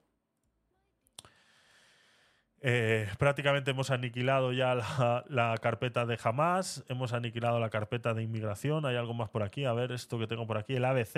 eh, eh, a ver, periódico El ABC. A ver qué tenemos por aquí. Suecia. Suscríbete ahora. No, gracias. Eh, Suecia dificulta a los inmigrantes no. Aquí también están. Suecia dificulta a los inmigrantes no europeos el acceso a ayudas para disuadir las nuevas eh, llegadas. ¿no? Esto es otro ejemplo más. Katy, ¿qué tal? Bienvenida. Esto es otro ejemplo más de que otros países eh, sí hacen cosas para acabar con esa inmigración ilegal, pero que en el momento en la que nosotros nos planteamos esas cosas, eh, somos todos unos locos, unos somos malos, somos un no sé, eh, no sé si me explico, ¿no? A, dónde quiero llegar con esta con esto que sí está haciendo Suecia y que nosotros no podemos hacer porque, pues eso, somos todos unos racistas, ¿no? Desde los 90 el país ha acogido a numerosas personas procedentes de la antigua Yugoslavia, Afganistán, Siria, Irak y Somalia. El gobierno sueco anunció el lunes, eh, media- el lunes medidas para dificultar el acceso a los inmigrantes a las protecciones sociales. Es un intento de si- disuasión de las nuevas llegadas y como medida también de presión hacia una mayor integración a los que ya se encuentran en el país. Desde el 2012, más de 770.000 inmigrantes de países no pertenecientes a la Unión Europea ni al espacio económico europeo han ingresado en Suecia. Debido a una política de integración casi que casi no plantea exigencias ni proporciona incentivos para integrarse en la sociedad, cosa que mm, sucede aquí en España también, no existe ninguna obligación, o sea, aquí hay gente que le hacen el examen para para eh, eh, sacarse la nacionalidad y, eh, muchos no saben ni hablar castellano y aún así le dan la nacionalidad. O sea, no existe ningún tipo de exigencia ninguna para legalizarlo, ¿no? Entonces, pues están, están pasando lo mismo que estamos pasando aquí, ¿no? Entonces, esta forma de inmigración ha creado una Suecia dividida. Eh, con esta división se refería a la segregación de la exclusión social, el desempleo, los malos resultados escolares y la falta de valores eh, suecos comunes. ¿no? Pues se van formando esos guetos dentro de estos países que antes no existía cosa tal, pues ahora sí existen estos guetos porque bueno, pues son personas aisladas de la sociedad sueca y eh, por ende no se ven integrados dentro de la misma.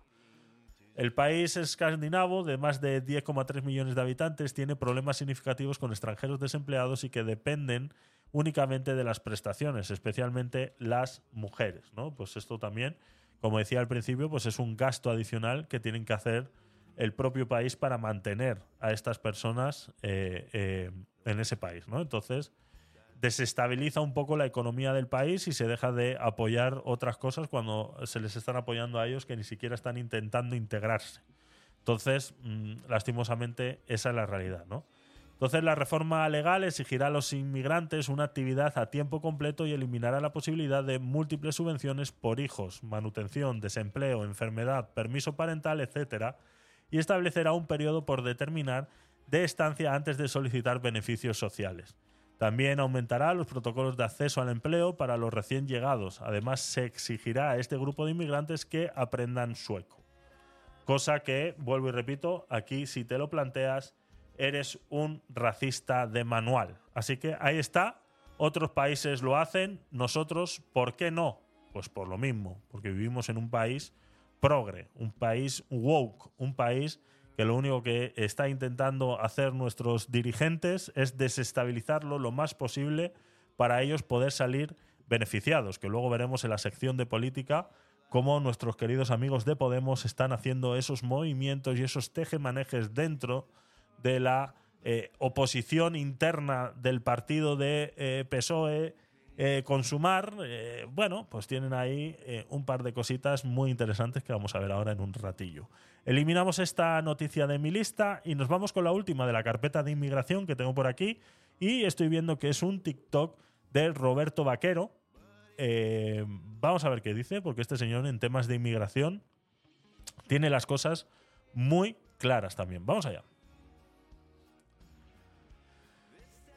Esto es muy sencillo, a mí me lo dicen ellos, a mí me dicen, no, es que es una teoría de la conspiración.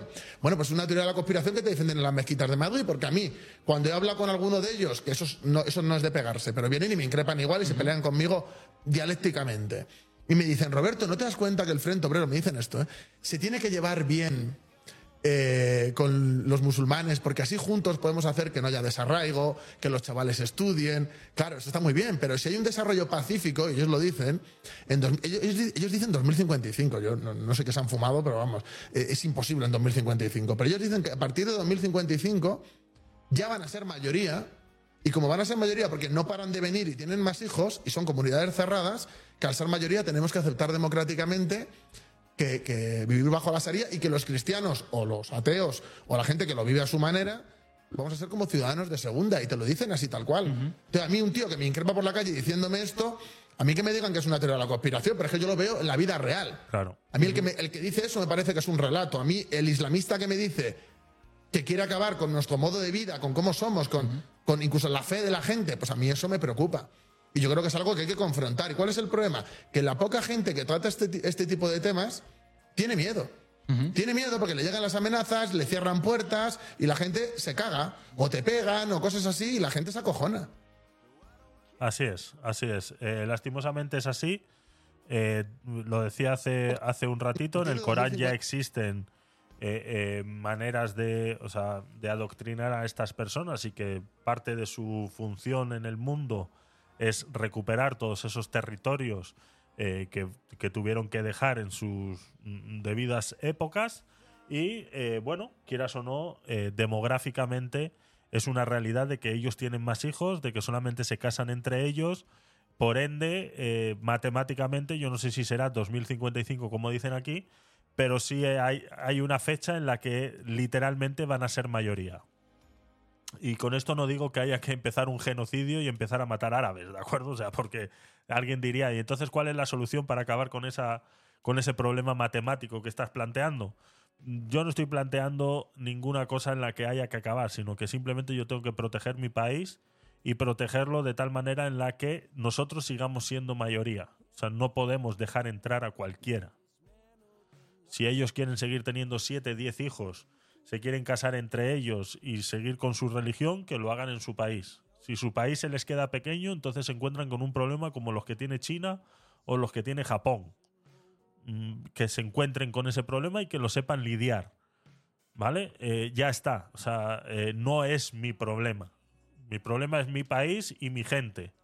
Ellos que busquen y eh, si ellos mismos generan un problema teniendo siete hijos, no es mi problema.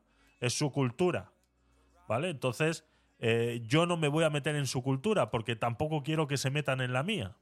Entonces, eh, que se busquen, ellos se han buscado ese problema, pues que intenten solucionarlo en su país. Si se quedan sin espacio, ese es su problema, no es el mío. Entonces, eh, matemáticamente va a llegar un momento en el que van a ser mayoría y pudieran ejercer ese poder.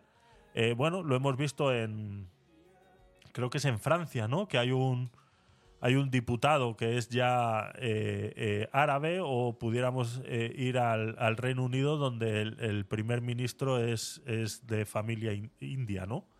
Eh, pudiéramos ver todas esas cosas, ¿no? Eh, hablamos de terceras y cuartas generaciones en estos países que ya están empezando a gobernar y están empezando a entrar en los gobiernos. Eh, aquí en España también tenemos, bueno, en, los- los- en el sur de España, en Ceuta y Melilla, pues sí, hay muchos de ellos que ya forman parte del, del gobierno. Pero bueno, eh, allí sí ya de por sí ya son mayoría, ¿no? Eh, por la cercanía que tienen con Marruecos. Entonces, no sé si será 2055, pero está claro que esto no matemáticamente está demostrado que va a ser así. Ellos no tienen, es como los africanos, ¿no? Los africanos lo que pasa es que tienen un, un problema de por medio es que mueren mucha gente todos los años de hambre y de, y de todo lo demás. Eh, entonces, eh, matemáticamente es así. Matemáticamente es así, lastimosamente. Venga, más cositas. Eh, vamos a ver qué más tenemos por aquí. Ya hemos dejado esta carpeta por aquí.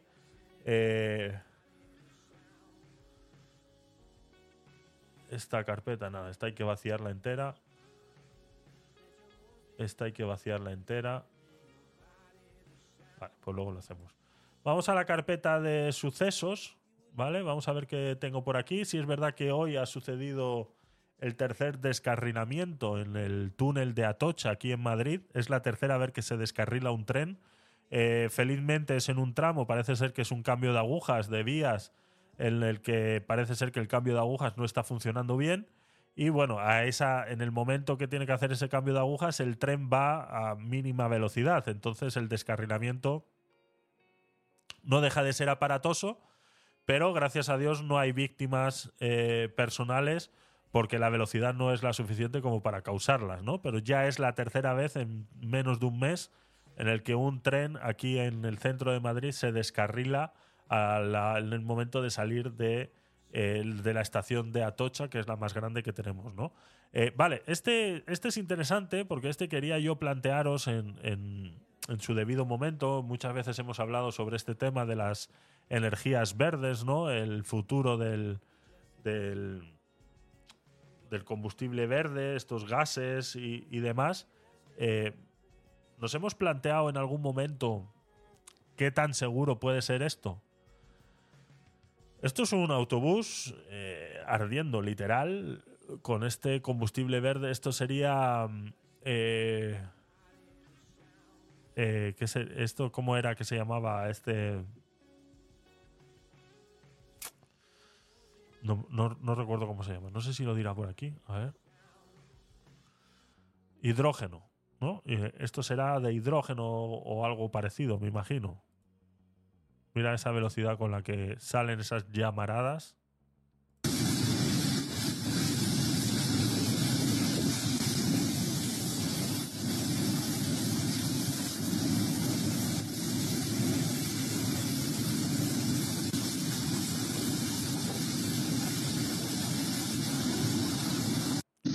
Entonces, hablábamos el otro día sobre los patinetes en los, medios de transporte, ¿no? Y bueno, aquí hablamos directamente un medio de transporte explotando y ardiendo de una manera descontrolada y que bueno, que habría que también analizar si realmente eh, estos sistemas nuevos de, de combustión eh, son lo suficientemente seguros. Ahora bien, este autobús si fuera conducido a gasolina eh, sufriría exactamente lo mismo creo que ya existen medidas de seguridad suficientes en la gasolina como para que esto no sucediera. Está claro que puede suceder igualmente, pero esto es algo que no nos hemos planteado con el tema del gas.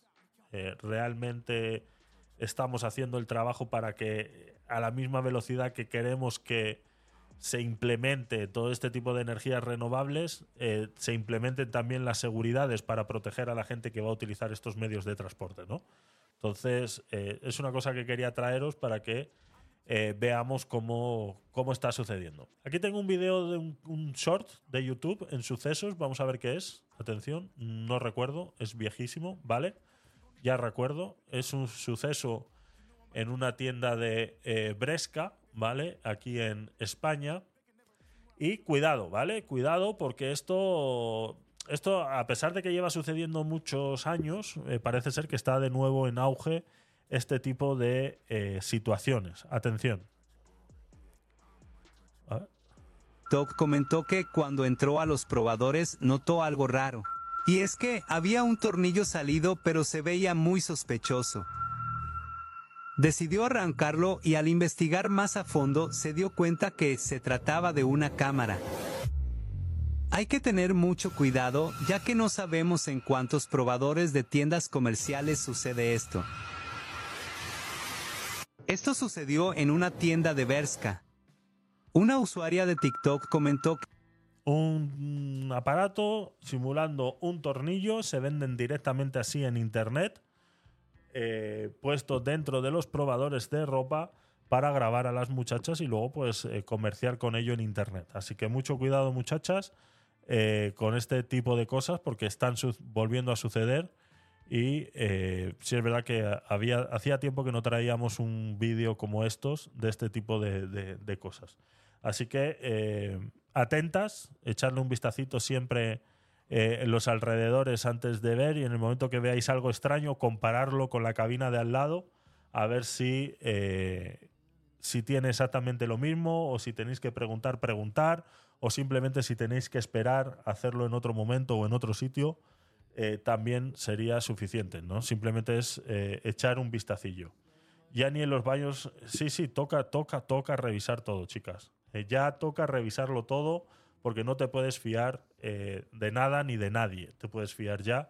Y estas imágenes se pagan muy bien en Internet. Hay mucho eh, degenerado por ahí deseando pagar por estas, por estas imágenes. Así que mucho cuidado, chicas. Simplemente echan un vistacito, no hay ninguna prisa y, eh, y ya está. Si veis algo raro, yo o vuelvo y repito, compararía con la cabina de al lado, que no puedes, si ves algo raro, echarle la cazadora por encima, echarle el bolso por encima y entonces de esa manera os cubrís de que os estén grabando eh, por algo, ¿no? Por este tipo de cosas no me gusta usar baños públicos, ya, ya, ya, ya. El problema es cuando tienes la necesidad, ¿no? El problema es cuando tienes la necesidad. Así es. Esta curiosidad que tengo aquí en sucesos es más una curiosidad, me llamó muchísimo la atención porque dentro de lo que cabe puede ser eh, real,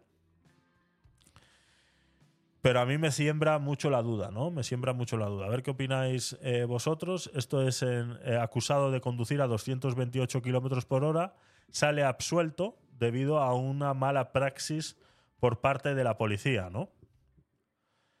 Atención.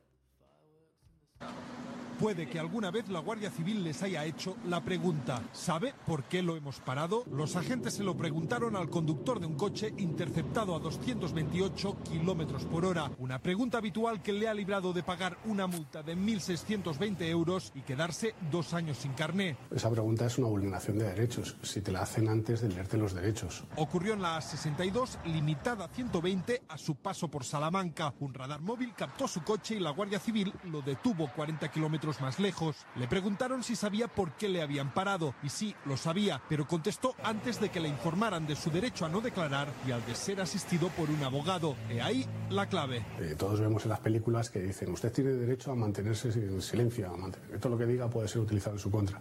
En España no es así. En España es, primero te leen los derechos, te dicen que tienes derecho a no responder a alguna o alguna de las preguntas o que te realicen y entonces luego tú ya contestas o no contestas. Es una mera cuestión formal, pero suficiente.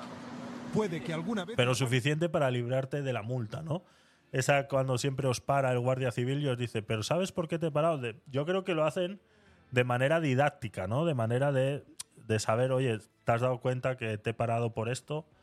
¿Realmente te has dado cuenta por qué te he parado? Porque igual de repente estás yendo muy rápido y no te estás dando cuenta de que estás yendo muy rápido, ¿no? Yo pensaba que era eh, eh, por esa manera, ¿no? Pero está claro que ya hay abogados que están muy por delante de todo esto y, resulta que lo han, lo han- le han dado la vuelta a esto y han logrado que, bueno, que sea una vulneración de tus derechos responder a esas preguntas sin que te hayan leído tus derechos anteriormente, ¿no? Entonces, eh, me pareció muy, muy, muy gracioso eh, eh, que alguien utilice pues esto a su favor, ¿no? Es, es, es, es gracioso, más que nada, es muy, muy, muy gracioso.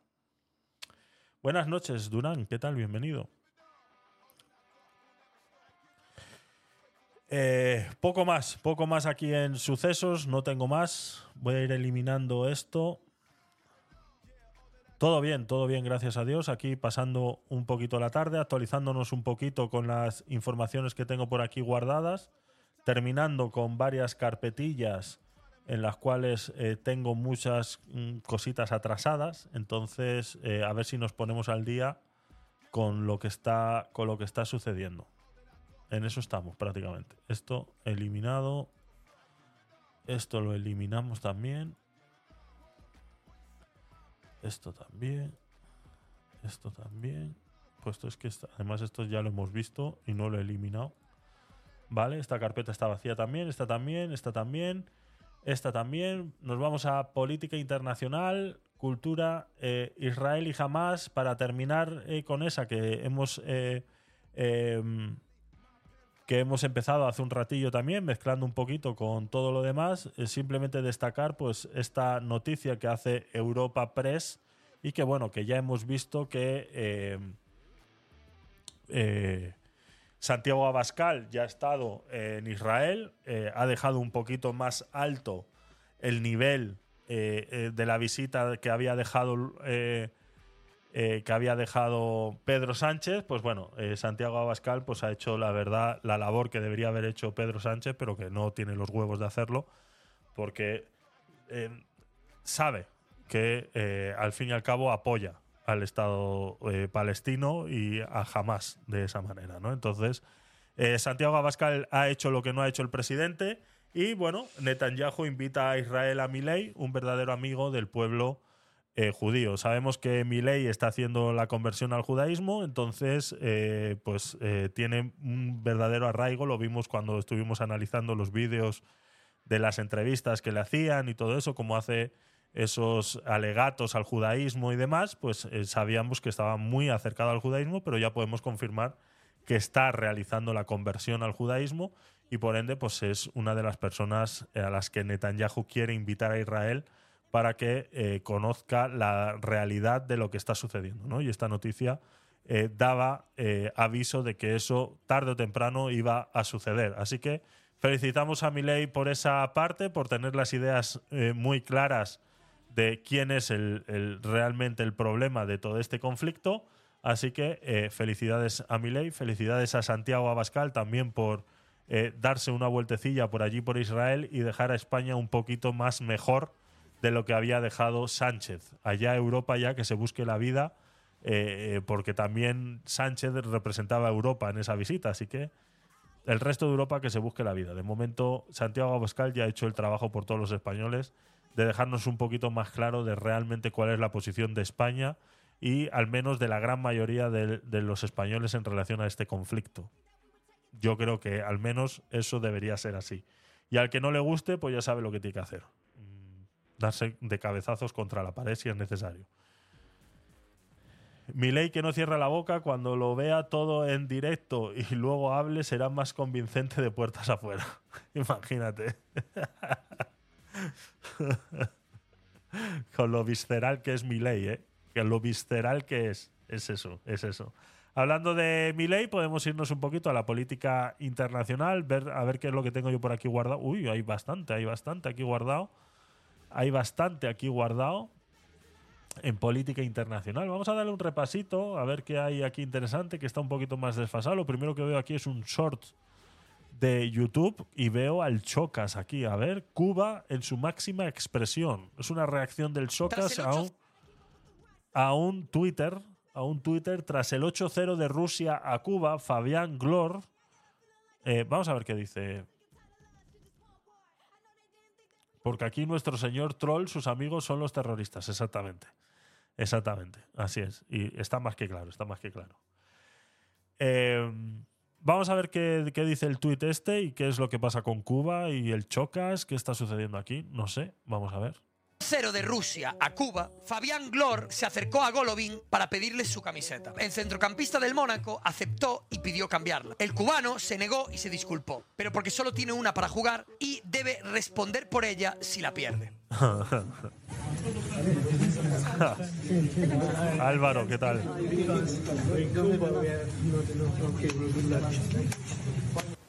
Dios mío. ¿Esto será cierto? Es cierto. Es que esto me parece una puta animalada. No, ¿Esto no, será es, cierto? es cierto. Guau, chaval, ¿cómo pueden destrozar un país y tenerlo en igualdad, en igualdad de pobreza? Qué fácil es hablar de la igualdad cuando los tienes a todos igual, pero igual de pobres, ¿eh? Joder, así sí que es fácil tener igualdad en un país. Exactamente. pueden hablar con, con propiedad acerca de la igualdad. Eso, ahí sí que, ahí sí que sí que es cierto que viven la igualdad, ¿no? A mí me da más pena el 8-0. 8-0 de Rusia a Cuba, van a intercambiar las camisetas y el pobre muchacho cubano le tiene que decir que no se la puede dar porque solamente tienen una y debe responder por ella. O sea, eso quiere decir que si la pierde la tiene que pagar. ¿no? Esto es Cuba en su máximo esplendor. Sí, señor. Cuba en su máximo esplendor. Sí, eso fue muy fuerte. Sí. Cuba en su máximo esplendor. Sí, señor. Esto es Welcome to Cuba. Dios mío, pobrecitos, pobrecitos, de verdad. Y que la gente siga defendiendo ese, ese, ese sistema de, de- vida, ¿no? De- como dice el Chocas, ¿no? La igualdad, pero la igualdad en la pobreza. Para ellos. Porque luego él vive como Dios. O sea, eh, luego a él no le falta nada, ¿no? Él es el que recibe todos los paquetitos por debajo de la puerta llenos de carne y, de filetes, ¿no? Eh, cuando los demás tienen que hacer filas kilométricas, cuando hay pollo para que les den pollo por esa cartilla de racionamiento que tienen en Cuba, ¿no? Pues nada. Siempre lo he dicho. Al que le guste Cuba, que se vaya allí. Pero claro, no se van a ir, porque saben.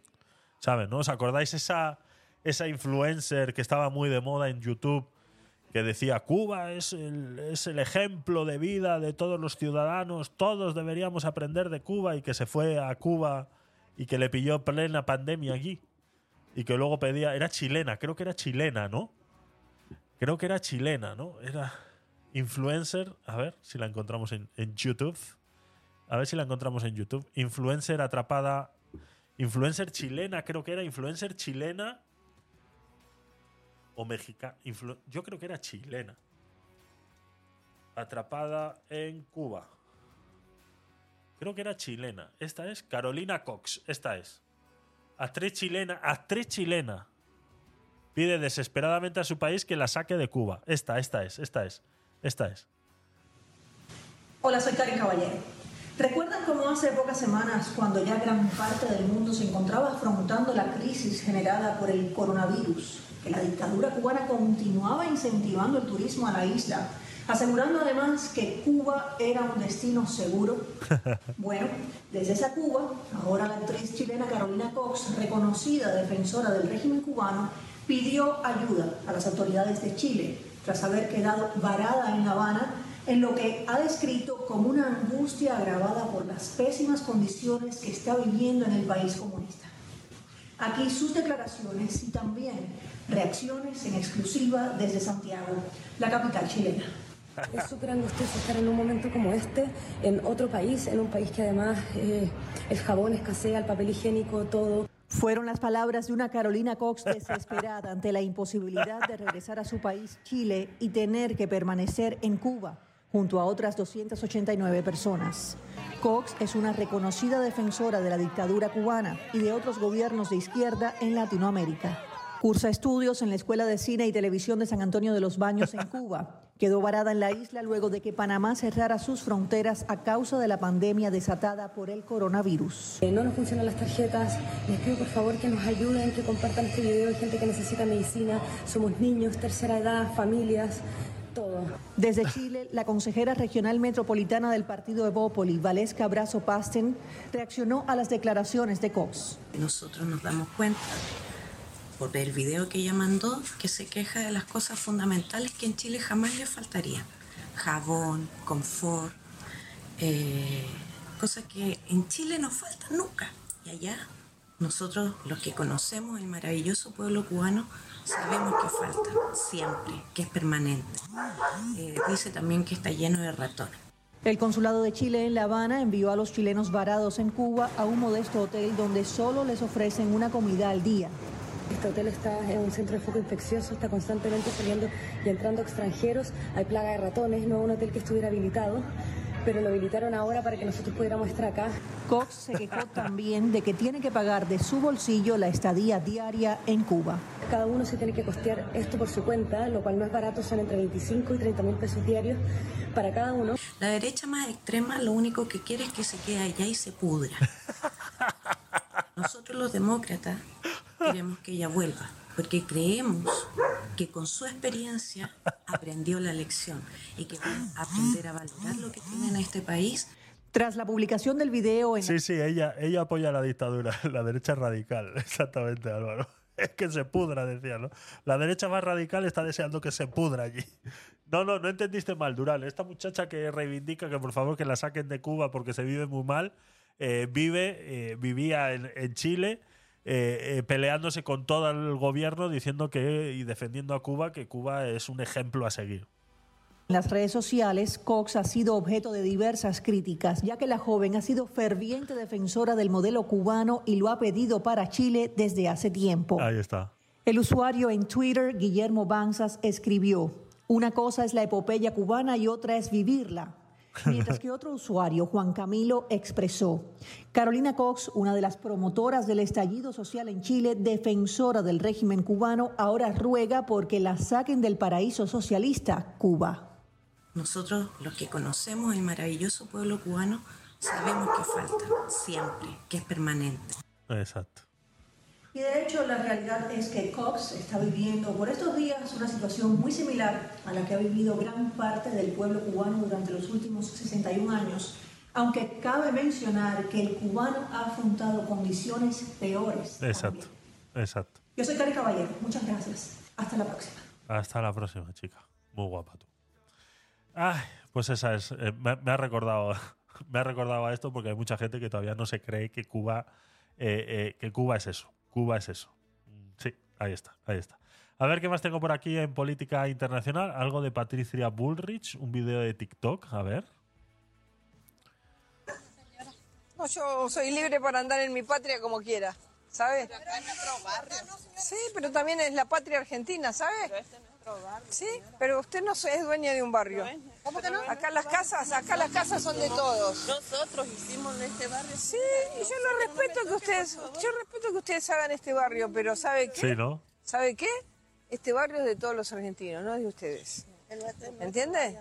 Yo me voy a sacar una foto acá. ¿A dónde vas a sacar foto? Acá, acá, porque quiero denunciarlo al asesino de Mer- Emerenciano. Esa es. Eh, Patricia Bullrich, pues bueno, accediendo a esos. a esos barrios más denigrados de Argentina, que bueno, pues que, que ya sabéis que lo que sucede es eso, ¿no? Que se creen dueños, se creen dueños de esos, de esos barrios, ¿no? Debe ser algo así como mandar a un político a pie a las 3.000 viviendas, por ejemplo, o la Cañada Real. Exactamente, Álvaro. Así es. Así es. Exactamente. Es exactamente lo mismo. Ah, Pero aquí no se atreven. aquí no se atreven. No se atreven. Aquí van camuflados. A la Cañada Real suelen ir camuflados. ¿Sabes? Suelen- van de paso, van de paso, pero eh, que no les reconozca a nadie. Ay, Dios mío. Horizonte, economía en Argentina. eh, de compras, eso es. A la cañada de eso es. A la cañada real van de compras, eso es. que luego dicen que se encuentran los baños del hemiciclo llenos de, de polvos muy raros, de polvos muy raros, ¿no? ¿Dónde los comprarán? ¿Dónde los comprarán los polvos raros? Dios mío.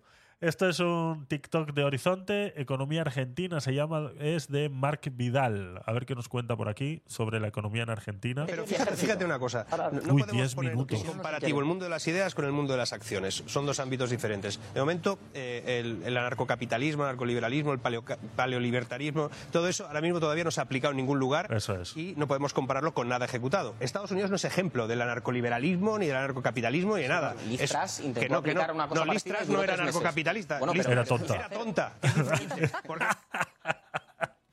Exactamente, ¿os acordáis de Liz Truss? Duró eh, menos de lo que duró una lechuga en ponerse mala, ¿os acordáis? Cuando vimos eso en, en un... en- en- le pusieron a la foto de Liz Truss y en vivo y en directo en un canal de Twitch ponían la foto de Liz Truss, una vela y una lechuga. ¿Vale? Y decían, Liz Truss va a durar menos en el gobierno que lo que tarde esta lechuga en pudrirse. Y así fue. ¿Qué duró? 10 días. La lechuga intacta. Y ella, ¡pum! Patadita en el culo, ¿no? Como, como quiso eh, quitar todos los impuestos y, querer que la gente siga eh, viviendo exactamente igual, ¿no? Eso tampoco funciona así. Eso tampoco funciona así. Pero sí, esa fue Liz Truss. Es una locura. Es una locura. Y el.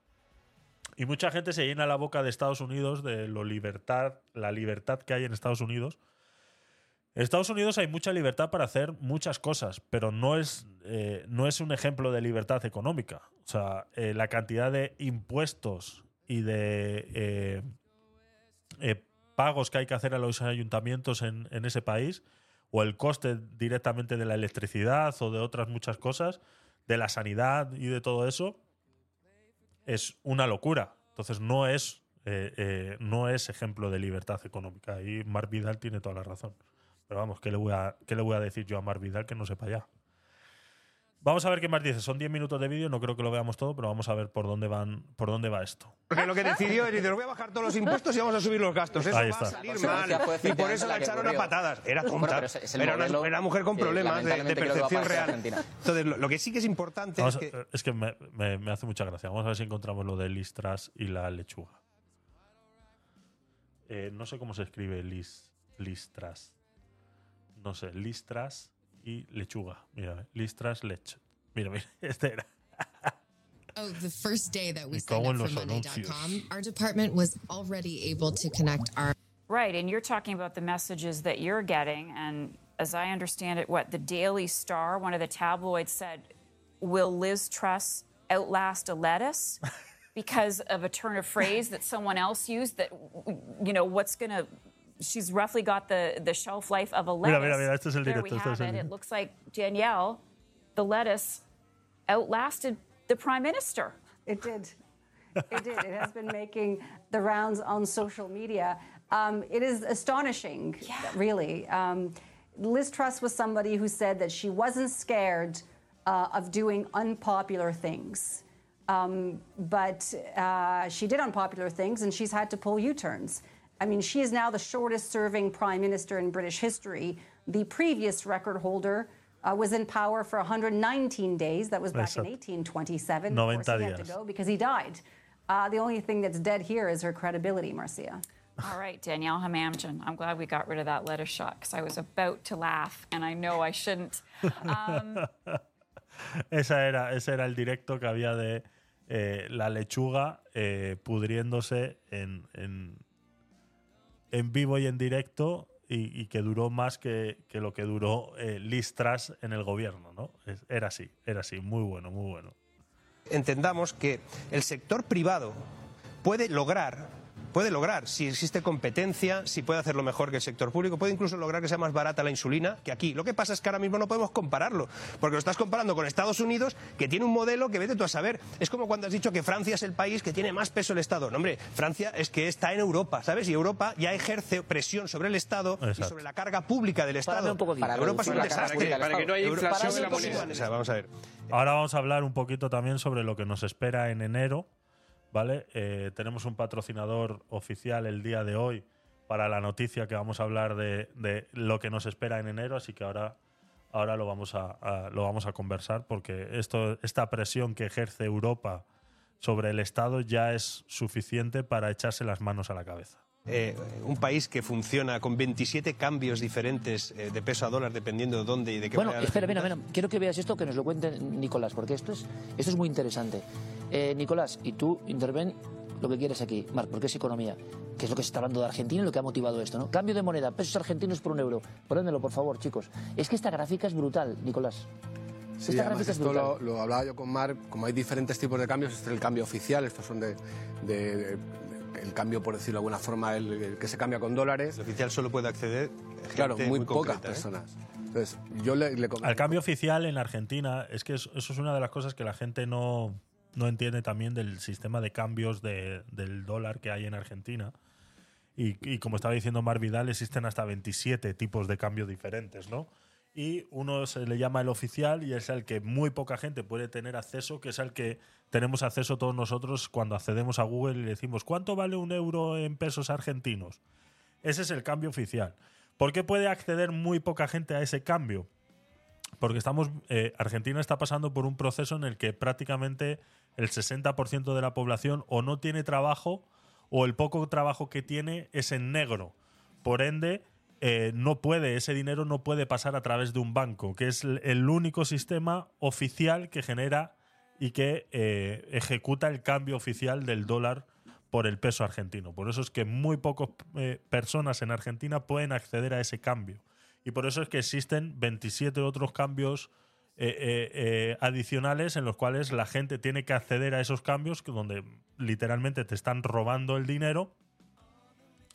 Eh, te están robando el dinero porque prácticamente es gente cambiándote pesos por dólares en la esquina de, del bar. Tú te vas al callejón Y así mismo como el que estuviera comprando mm, 10 gramos de cocaína está cambiando dólares por eh, pesos por dólares a un cambio exageradamente alto, pero que aún así les beneficia porque el dólar pues eh, se mantiene en el valor, ¿no? El otro día escuché algo acerca de esto. Sí es algo que se está hablando mucho ahora por el tema de cuáles son las decisiones que va a tomar Milei al respecto con todos estos cambios, ¿no? Comentaba, hace 11 años, 7 pesos, un, Hace 10. un euro. Hoy son más de 387. De hecho, hoy ya, hoy lo he vuelto a mirar y ya están 389. Claro. Pero para que sea más gráfico, que lo vamos a entender más casi en pesetas. Inflación, ¿no? No, los 7 los siete pesos del año 2003 eran. Cada peso era como una moneda de 5 euros, de cinco duros nuestro. Hoy un peso vale menos de media peseta. Mira, es- fijaos en esto. y mira, inflación interanual. Sí, es como que para acceder al cambio bueno estás obligado a pasar por el aro del Estado, cosa que tampoco es muy conveniente, exactamente, porque te regulan. Es otra manera también de saber dónde está el dinero, exactamente, exactamente. Igual en Argentina, vamos a verla mientras Mar nos cuenta. O sea, el- el- ese es el cambio oficial al que solo pueden acceder algunas empresas, algunas- algunos individuos. Lo normal es que se vaya al mercado negro, al dólar blue, a, a diferentes. Allí está a 900 y pico pesos el dólar. Exacto. Eh, hay 27 fórmulas eh, para, para llegar a eso dependiendo de quién eres. Pero ah, la clave de todo lo que está... Quién eres. Sí, dependiendo a qué, a qué- Ya, a ya. qué condición estás.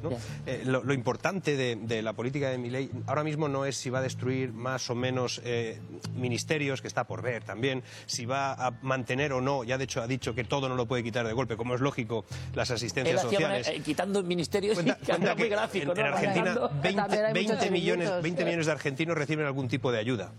20 millones, eso se dice rápido, ¿eh? es decir, hay un país subsidiado completamente, eh, adicto a la cultura del subsidio y eso es difícil de cambiar.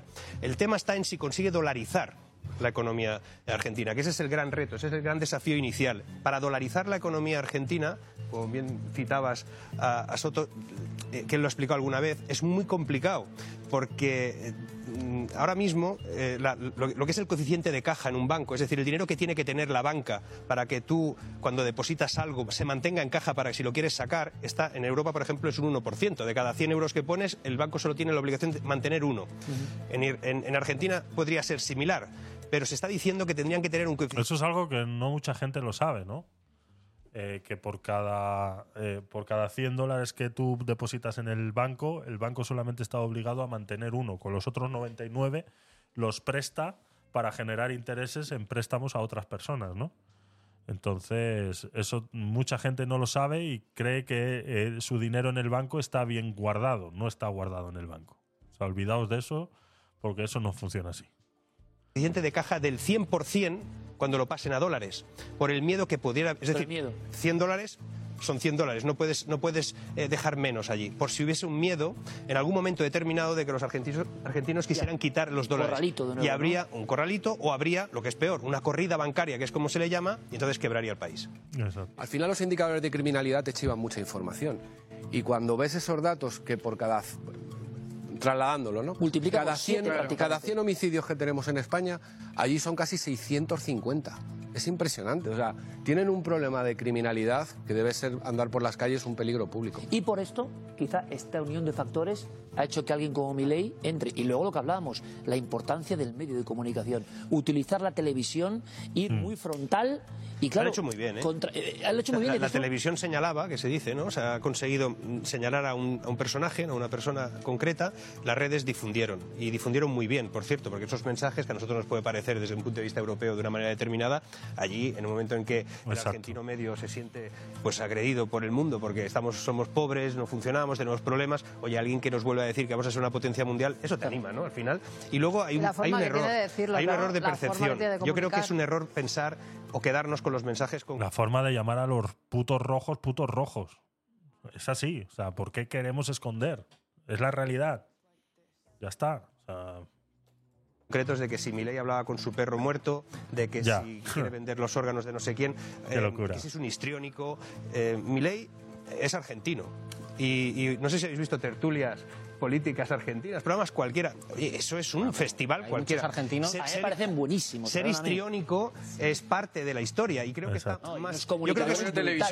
Es especialista justo en hablar con su perro muerto, ¿no? Él de hecho ha dicho que bueno que ha hablado con Dios y que Dios es el que le dijo que pues que iba a llegar a la A mí presidencia. me gustaría de todos modos. gobierno. me gustaría, me Que yo la gustaría- conocer, ¿eh? esto me Yo la gusta. querría conocer me gusta porque ser algo, me gusta ser más parece, serio. Yo creo 33 sinceramente años- que atrapar las frases sueltas de algunas de estas declaraciones es un error. las frases del es presidente más, del gobierno que a mí- Eh, me encanta mi ley. Lo que nos hace falta en este momento es alguien como él. Sí, sí, sí, sí, sí. Yo estoy de acuerdo. Y mira, eh, mira cómo, cómo está este chaval que no sé quién es eh, haciéndose eco de esas palabras de, de Milei de que habla con sus perros muertos, ¿no? Y, y- y que bueno, y, y que como bien dice eh, Marc Vidal, eh, son frases sueltas que aquí en, en Occidente, de este lado del planeta, no entendemos, porque ellos son argentinos y tienen otra manera de ver las cosas.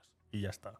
Me Que yo la gusta. querría conocer, A mí esto me Yo la gusta. querría conocer me gusta porque ser algo- me gusta ser más serio. Yo creo 33 sinceramente años- que atrapar las frases sueltas de algunas de estas declaraciones es un error. las frases del es presidente más, del gobierno, que a mí me es igual. Es más, es más, creo que, que esto sí que se tiene que analizar con mucho cuidado porque a veces, primero, son interesadas esas frases, Exacto. pueden estar fuera de contexto, se utilizan precisamente para desprestigiar a alguien. Los argentinos han considerado que todo eso no era así, porque si no, no hubiese ganado las elecciones. Exacto. Y eso- Muy bien, Marc. absolutamente innegable. Eso ha pasado siempre. Ha pasado cuando hablábamos de George Bush, por ejemplo, que decíamos, ese tío está zumbado. Si lo escuchabas, no estaba zumbado. Si hablas, si, si escuchas a Biden, no está loco, ni está perdido, ni está, ni está ausente. Cuando lo escuchas durante tú un- hablas de la selección del clip. el clip, eh, eh, el fuera de contexto, cuando ese hombre, yo qué sé, cuando vemos a Biden que saluda al espacio, ¿no? Dices, ese señor a quién está saludando. Bueno, hay todo un cuidado, cuidado, Durán. Cuidado, no me lo digas tres veces. Eso es lo que hace falta aquí, darle una patada en el culo a todos y empezar de cero. Empezar de cero. Contexto de situación en el que el hombre está perdido o no está perdido. Pero si tú lo escuchas una hora hablando en el, en el debate sobre el estado de la nación, dices, este hombre está sano perfectamente, sabe lo que dice. Yo lo he escuchado. El problema es que no nos llegan ni en inglés sus declaraciones, ni en el completo, y eso pasa ¿Crees también con con mi Milei ha pasado porque pasado, pasa molestaba todos a quien molestaba? Tú decías Ah, que de esto de bajar la, la- la cancela y que las zapatillas cuesten más. No fue, no fue tan así, pero fue llegar al aeropuerto de Buenos Aires y con unos pesos poder comprar una cosa. La semana en la vuelta fui a comprar lo mismo con los mismos pesos y costaba un 10% más. Y digo, en una semana. Igual Black Friday, estuviste ahí. Yo voy a aportar algunos datos. Los países con más peso público, más peso público por parte del Estado, que no están en guerra o que no sean microestados. Francia, Italia, Bélgica, Finlandia y Austria. Los países con menos eh, peso público del Estado. Somalia. Sergio Gregory, secretario general del Sindicato de Periodistas de Madrid. O sea, vale, vale, uno que no ha trabajado en su puta vida. Uno que no ha trabajado en su puta vida. Y que estos datos se los ha pasado a alguien. O sea, no los ha buscado por él mismo. Sudán, Haití y el Congo. ¿A qué nos queremos parecer? ¿Cuáles son los países Venga, que queremos tener de referencia? No, esto es así. Bueno, El estás peso- describiendo, ¿sabes cuál es el estás describiendo países. Antes me has dicho que Bueno, querías estás que dejar de describiendo países enfermo de el estatismo. Eso es lo que estás describiendo. El peso público del Y esos países, no vas a comparar Albertín, Finlandia ahora con-. Finlandia. Sí. El peso público del Estado argentino es el 37%. En Sí, Estados Unidos es del 43%. O sea, ¿qué quieres? ¿A qué te Sí, quieres pero hay una, hay, una, hay una política de libertad, que es Una política de libertad, pero si es el 37% sí, del sí, sí. Estado. Es una, película, es una política de Sí, libertad ¿de cuál? distinta. ¿Cuál libertad ¿Por qué? quién? Porque el mercado es libre Pero- en Estados Unidos. ¿Y en Argentina no? En Argentina no, en en Argentina todo está, como en otros países socialcomunistas, todo está controlado. países sin sanidad universal, como Estados Unidos, por ejemplo, se hacen 16 veces más cesáreas que en Europa sin que sean necesarias para poder cobrarte más. Si habla- Lo que quiero decir es que la privatización no funciona. Qué subnormales, de verdad. Qué subnormales son. Qué subnormal. O sea, este chaval me está diciendo a mí. Qué subnormales son, de verdad. O sea. No nos queda otra, Álvaro. Lo más triste es que somos un país que reacciona solo con el desastre cuando aún eh, no se ha tocado fondo. Los conformistas y los borregos siguen en sus trece. Y así nos ha pasado, pero la cuerda es muy fina y la vamos a romper, exactamente. Exactamente, Durán, así es. Definitivamente hay gente que no debería opinar sobre ciertas cosas. Estoy completamente de acuerdo y menos uno en un sindicato que no ha trabajado en su puta vida y no sabe de lo que está hablando. O sea, este ha cogido unos datos y, ya está. O sea, no, no, no sabe, no sabe cómo plasmarlos. Primero, no sabemos ni siquiera si son ciertos y segundo, que no sabe ni siquiera cómo plasmarlos. Y eso de que en Estados Unidos te hagan la cesárea para poder cobrarte más, eh, me parece absurdo y es una excusa barata para decir que la sanidad pública eh, gobernada por el Estado es más viable que cuando está demostrado que lo público siempre es más derrochador de dinero que eh, lo privado. Entonces, eh, es así, es así. Estamos llenos de expertos, sí. Sí, sí, sí, sí. O sea, que el Estado tiene que intervenir ahí donde sea necesario para garantizar No, no, no. que la gente viva dignamente. Voy a Lo que no leeros lo que, lo me ha dicho una chica. Pero dile, muy- muy dile, rápidamente. Yo me he puesto lo que quieras, que analizando ese dato que acaba de decir de las cesáreas, ¿eh? yo me he puesto lo que quieras, que si comparamos ese. es que no sé si, si- si lograremos encontrar esa información así, así de rápido. Eh, eh, cantidad de cesáreas. A ver, cesáreas España. Eh, sea como fuere, lo primero, el número según el INE en 2020, últimos datos disponibles, en España nacieron 341.315 criaturas. El 75 fue por parto natural o vaginal y el 25 por cesárea. 25% de los nacimientos en un año por cesárea. Y si nos vamos a Estados Unidos, 30%. Hola. Hola. Acabamos de echar el, el relato por, lo- los suelos, acabamos de echar. No es una cuestión de si la sanidad es pública o es privada. Es posiblemente, es posiblemente que sea porque estamos llegando a un momento en el que las mujeres atrasan bastante más el parto y por ende pongan en peligro su vida y sea siempre más factible la cesárea antes que el parto natural. ¿Eh? ¿Eh? Pedazo de listo, subnormal, retrasado mental. Qué hijos de puta, cómo manipulan los datos, ¿eh? Con lo fácil que es acudir a San Google. Acudir a San Google. Qué fácil es. 30% de Estados Unidos, 25%. Un 5% de diferencia. Un 5% de diferencia en las cesáreas. O sea, por favor. Por favor.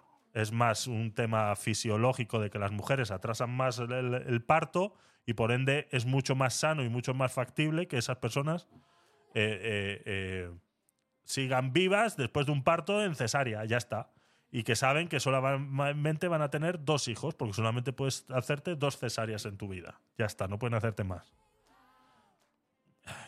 Muy rápidamente, que no, es que no me dejáis concluir. Ya, ya que estoy solo, por lo menos a que ver se si me no escuche. funciona la Lo que me ha dicho privatización. una chica hoy por Instagram preocupada en Argentina. Me A dice, ver, a "Mi ver. ley es un caos. Mis padres votaron mi ley por un cambio y para bajar la inflación.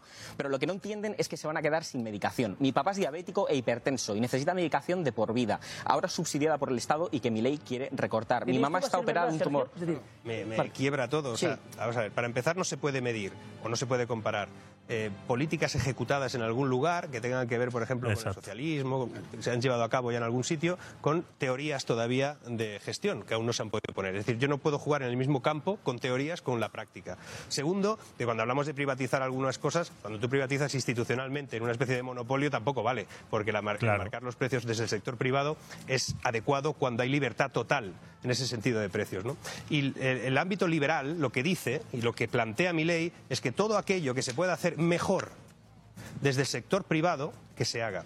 Donde sea más ineficiente en el sector público, que no se haga. Por eso dice que poco a poco va a intentar ir estrechando el Estado para que existan soluciones Un incluso más económicas que se puedan subvencionar, incluso que se puedan subsidiar. No pasa nada porque el sector privado consiga hacer cosas y luego el Estado en algún modo pueda subsidiar durante un tiempo o a quien Pero no como en pueda Estados acceder. Unidos, donde la sanidad es privada y cuesta más al Estado. Bueno, eso también es relativo. eh, se puede hablar por. Estado, se puede hablar de diferencias notables entre lo que es quien tiene una mutua o no. Por ejemplo, en Irlanda tampoco hay una seguridad social parecida a la nuestra. Sin embargo, no hay ningún problema de sanidad grave, porque tú tienes una mutua que queda cubierta por el salario que tú tienes habitualmente. Es decir, existen muchas fórmulas.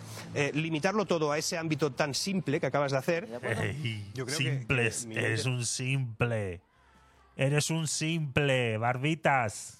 Eres un simple. Tendrá que ir amortiguando bastante su mensaje, es decir, su planteamiento. Va a ser muy difícil que lo lleve a cabo de una manera obviamente rápida. Tiene que aplicar cosas rápidas porque tiene que haber un shock de acción. Un saludo, Álvaro. que- Gracias por pasarte. Aquí estamos todos los días, de lunes a viernes, eh, con las últimas del día. Luego los eh, domingos por la mañana eh, nos vemos un vídeo de unos 40-50 minutos y reaccionamos a él. Este domingo vamos a ver la segunda parte de ese documental hecho por la televisión alemana sobre la, yihad islámica, una muchacha que fue succionada por la yihad islámica y vamos a ver la segunda parte.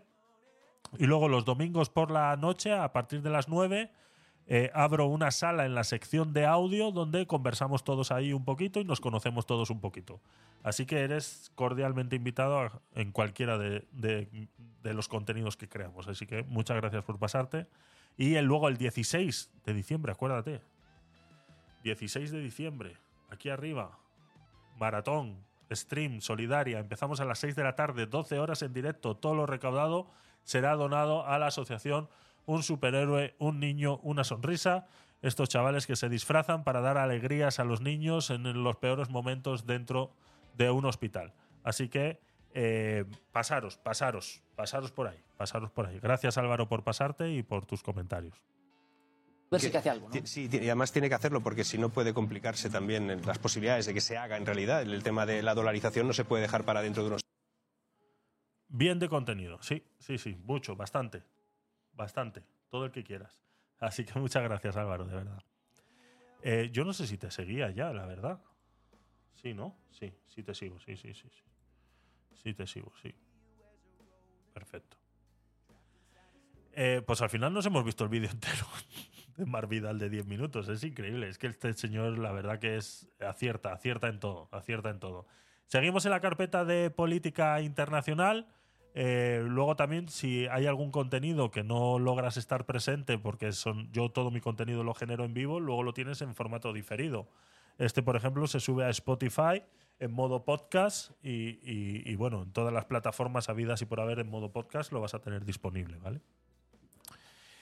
Eh, más, carpeta internacional, política internacional. Eh, tengo aquí un Twitter. A ver qué es esto. Voy a ir borrando otras, otras cosas que tengo por aquí. Uy, a ver qué es esto. Espera. Traducir post.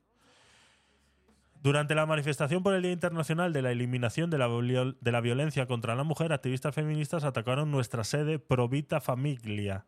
Los movimientos feministas son violentos e ideológicos y los movimientos feministas están en contra de las mujeres. ¿no? Esto fue el 25 de noviembre, ese día de, eh, eh, de los movimientos feministas, ¿no? Día Internacional de la Eliminación de la Violencia contra la Mujer. Bueno, otro día más que se quieren adjudicar las mujeres y que, bueno, que utilizaron para agredir el centro, eh, la sede de Provita Famiglia, ¿no? Pues debe ser una, una sede de una organización, vamos a mirarlo aquí, pues contra el aborto y alguna cosa de esa será seguramente, ¿no? Italiana, por lo que entiendo. Traducir biografía, defendemos la vida, la familia, el derecho de los niños a un padre y una madre, la libertad educativa de los padres, donar ahora, etcétera, etcétera, etcétera, ¿no? Pues estarán en contra del aborto, de las eh, familias eh, gays y cosas de esas, y bueno, pues están en su libre derecho de, eh, pues de tener la opinión que ellos quieran, ¿no? Pero aquí han aprovechado, pues estas mujeres a eh, increpar e irse a la sede hacer, a hacer estragos.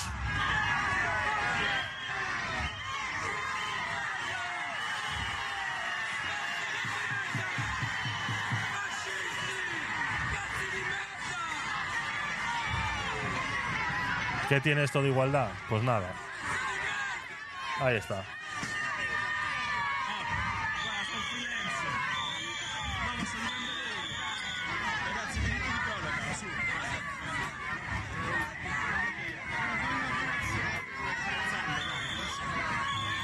Bueno, vemos disturbios, poco más vamos a, ver aquí.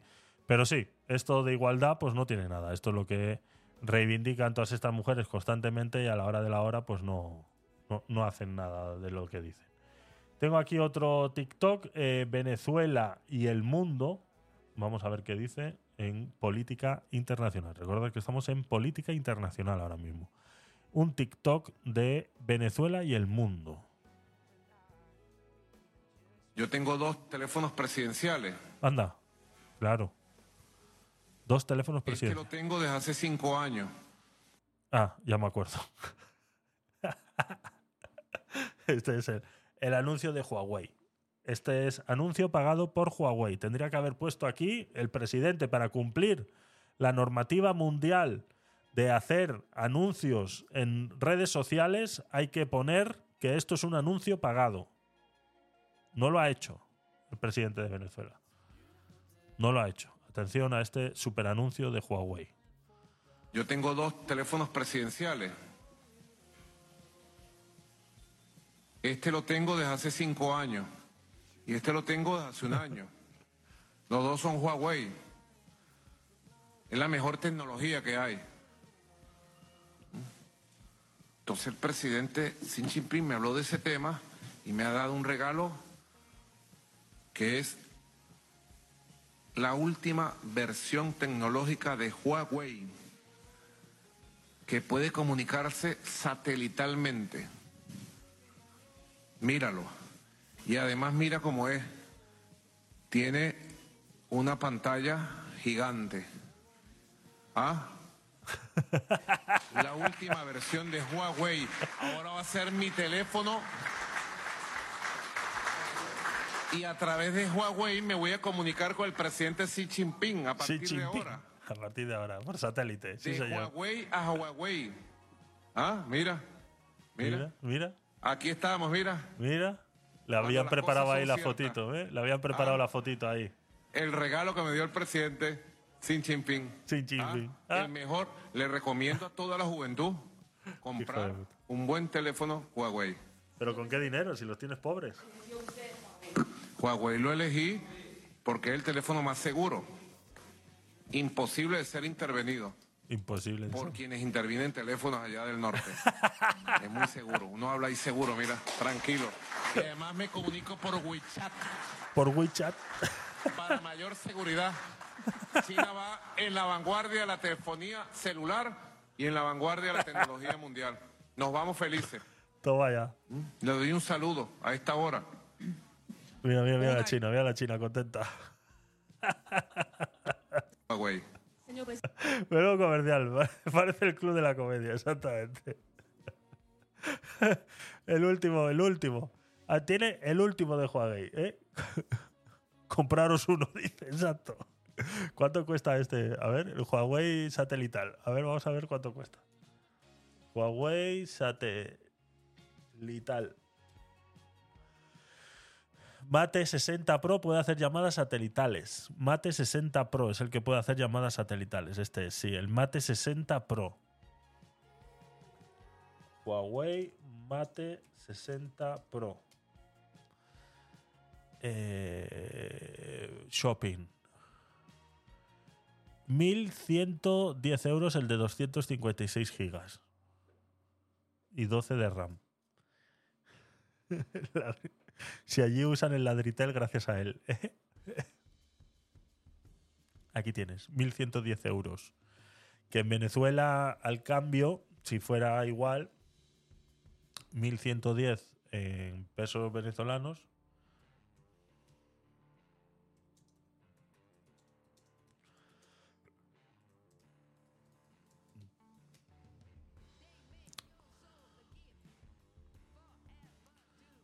Perdón.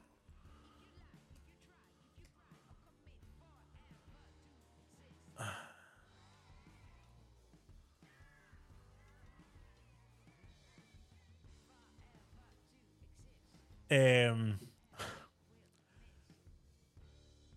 vale, que son bolívares, perdón, que me equivoco yo. Eh, a ver, ¿cómo leemos esto? 4.251.480.368 bolívares. 4.251 millones de bolívares. Quédate con el cambio. Le digo, dame un mate de 60 Pro de esos. ¿Cuánto vale? Vale 4.251 millones de bolívares, 480.368. Dice, toma 4.252 millones y quédate con el cambio. Tócate los huevos. Y esto suponiendo que, claro, que vale lo que vale en Europa, en euros.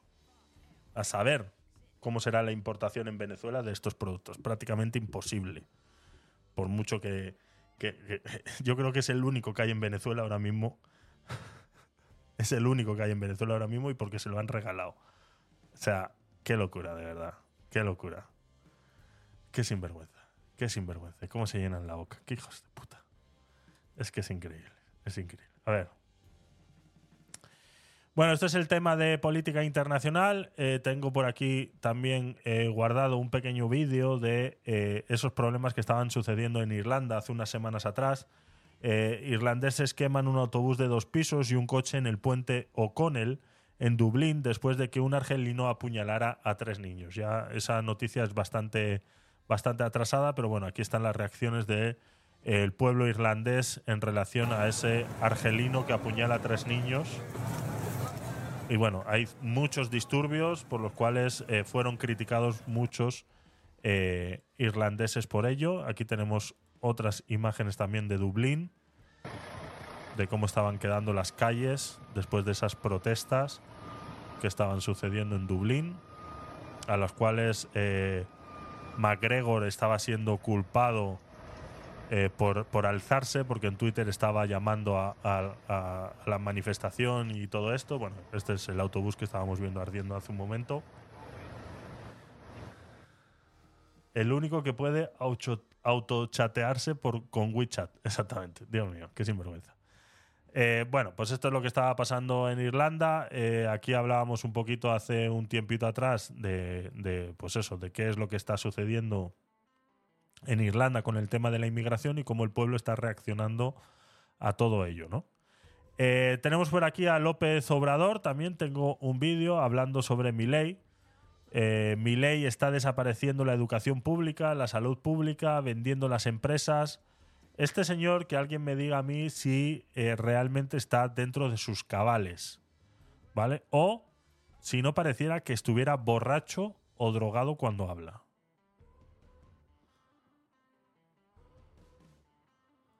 Vean lo de mi ley. Ahí está. Desapareciendo la educación pública, Sabes que es mentira, ¿no? O sea, la salud pública. Vendiendo eh, las empresas. Ya las está ofreciendo. Es un remate. Eso ya lo padecieron ¿quién? y ¿Y con resultados catastróficos quién? cuando ¿Cuándo? ¿Quién? el presidente Menem. Hostia. Fue lo que nosotros padecimos aquí, Míralo, míralo. Es que de verdad, parece que está borracho este señor, ¿eh? Salinas entregó los bienes del pueblo, de la nación, Trambólico, está a trambólico, sus sí, señor. allegados. Está trambólico, Y exactamente. miren cómo Menudo nos dejó el meme. país. Entonces, eh, sí somos distintos Claro. y vamos adelante. Gobierno de México. Este le critiqué yo al Chocas una vez porque puso a. a- habían puesto, en, no sé en qué, en qué categoría, habían puesto a- al presidente de México como el, el político más influencer de la historia, ¿no? Porque se había hecho canal de Twitch y de YouTube y, y que transmitía en directo y es para decir todas estas mierdas, ¿no? Para decir, esto lo hace en directo todas las mañanas, eh, se reúne ahí, se pone delante de cuatro séquitos y empieza a decir cuatro, mira, ¿eh? cuatro, cada, cada vez hay menos aquí y empieza a decir un montón de mierda todos los días. Sí, trambólico. Joder, qué, qué tiempos aquellos, ¿eh, Durán? Trambólico. Estaba trambólico. Aquí está, borracho en la arbolada. ¿Sabe lo que se oculta en los datos de su negocio? Empresas de todos los tamaños usan Big Estábamos tomando tranquilamente ahí en la jurisdicción de su tío. Y yo le dije justamente, vamos a irnos a casa y yo le dije, ya ella hora para ir a descansar, le dije, mañana es día laboral. le dije. Y justamente el personaje me dijo, vamos a irnos, pero vamos a irnos como yo quiero, me dijo. Y comenzó a acelerar y vino a toda velocidad y esta, esta, esta pendiente pues, es un poco trambólico. Hay que saber subir y bajar. Y quiso pasar en un 60, entre 80 kilómetros por hora. Y voló. Y me hizo volar. Y yo volé de él, pero volé de él, pero acá por la arbolada. Y él voló y se estrelló acá por la pared y se reventó todito. Y su moto se fue a la puta. Y yo, gracias a Dios, estoy bien. Y él está ahí, no sé cómo. Pero quiero que se mejore. Afortunadamente, Pérez pudo salir ileso. Él está ahí, no sé cómo, pero espero que se mejore. Este, este, el- este. Estábamos tomando tranquilamente ahí en la jurisdicción Este de se ve mejor, mira. Surtidor. Y yo le dije justamente, vamos a irnos a casa. Y yo le dije, ya ella ahora va ir a ahí, descansar. ahora, le dije, a mañana descansar. es día laboral. le dije. Y justamente el personaje me dijo, vamos a irnos, pero vamos a irnos como yo quiero, me dijo. Y comenzó a acelerar y vino a toda velocidad. Y esta, esta, esta pendiente es un poco trambólico. Hay que saber subir y bajar. Y quiso pasar en un 60, entre 80 kilómetros por hora. Y voló. Y me hizo volar. Y yo volé de él. Pero volé de él, pero acá por la arbolada. Qué y él voló y se estrelló acá por la pared y se reventó todo. Y su moto se fue a la puta. Y yo, gracias a Dios, estoy bien. Y él está ahí, no sé cómo. Pero El periodista quiero se se parte. mejore. Afortunadamente, El periodista se parte el culo, ¿eh? El periodista se parte el culo. Pérez pudo salir Sí, sí, cuando haya más gente, sí. Voy a guardarlo, voy a guardarlo. ileso, no así el conductor de la moto. Benito Sosa, quien fue llevado en grave estado aquella vez a emergencias médicas. Estábamos tomando tranquilamente ahí en la jurisdicción de Surtidor. Y yo le dije justamente, vamos a irnos a casa. Y yo le dije, ya ella ahora va a ir a descansar, le dije, mañana es día laboral. Y justamente el personaje me dijo, vamos a irnos, pero vamos a irnos como yo quiero, me dijo. Y comenzó a acelerar y vino a toda velocidad. Y esta, esta, esta pendiente es un poco trambólico hay que saber subir y bajar. Y quiso pasar en un 60, entre 80 kilómetros por hora. Y voló. Y me hizo volar. Y yo volé de él. Pero volé de él, pero acá por la arbolada. Y él voló y se estrelló acá por la pared y se reventó todo. Y su moto se fue a la puta. Y yo, gracias a Dios, estoy bien. Y él está ahí, no sé cómo. Pero Esa es la mejor parte. mejore. Esa es la mejor parte. Está usando su agencia WordPress para... Calla, cojones. Esa es la mejor parte. Yo no sé cómo, cómo él está ahí, la verdad. muy bueno, muy bueno, muy bueno. Ay, Dios mío. Tremendo, tremendo, tremendo. A toda velocidad. Trambólico Remix YouTube. Dios mío, que la gente... Este es de hace 10 años, por lo menos. Afortunadamente, Pérez pudo salir ileso, no así el conductor de la moto, Benito Sosa, quien fue llevado en grave estado aquella vez a emergencias médicas. comenzó a acelerar y vino a toda velocidad. Y esta, esta, esta pendiente es un poco trambólico. Hay que saber subir y bajar. Como yo quiero, a toda velocidad. Comenzó a acelerar, ya, ya, ya, trambólico. Hay que saber subir y bajar. Como yo quiero, a toda velocidad. Comenzó a acelerar, ya, ya, ya, trambólico. Se estrelló con la pared, se estrelló con la arbolada. Y yo volé de él. Estoy bien, gracias a Dios, estoy bien. Gracias a Dios, estoy bien. Pero se estrelló con la pared, se estrelló con la arbolada. Y yo volé de él. Estoy bien, gracias a Dios, estoy bien. Gracias a Dios, estoy bien. Un poco trambólico.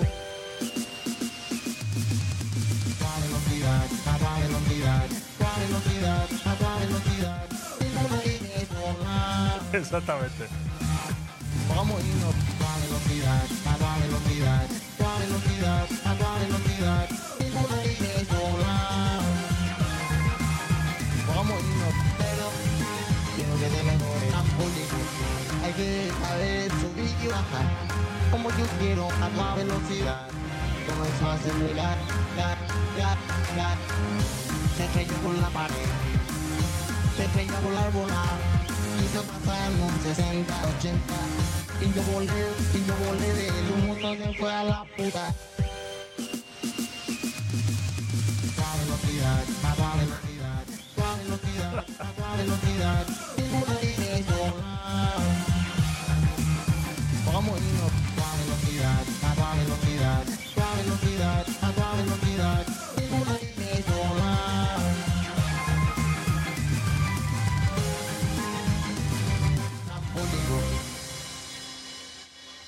Trambólico. Se estrelló con la pared, se estrelló con la bola, hizo pasar en un 60. Va igualida, ¿qué tal? Y yo volé, y yo volé de él, se estrelló con la pared, se estrelló con la bola, hizo pasar en un 60, 80, y yo volé, y yo volé de él. Muy bueno, muy bueno, muy bueno. Ah, es- merecía, merecía, merecía echarle un vistazo a esto. todo bien, todo bien. Gracias por pasarte. Estábamos aquí comparando a este señor con este otro. ¿Tú qué opinas? sí somos distintos. Ya lo padecieron y con resultados catastróficos cuando el presidente Menem fue lo que nosotros padecimos aquí cuando Salinas entregó los bienes del pueblo, de la nación. Ay, Dios mío, pobre hombre. De verdad. Ay, Dios mío. Seguimos. Más cositas aquí en política internacional. Eh, a ver qué más tengo por aquí. Pedro Sánchez provoca la ira de Israel. De esto ya hemos hablado eh, bastante, bastante, la verdad que hemos hablado bastante. Eh, activistas de ultraizquierda, entre los que se encuentra el periodista Paul Guardado, alias Toufik, arranca carteles en homenaje a Thomas en Francia. Esto es algo que es muy, muy europeo, ¿no? Es muy europeo estar en contra de las opiniones de otro así, tan libremente, ¿no? Y que parezca que no pasa nada. O sea, que nadie le da un puñetazo a alguien por estas, estas cosas, ¿no? O sea, no lo entiendo. No lo entiendo cómo... eh,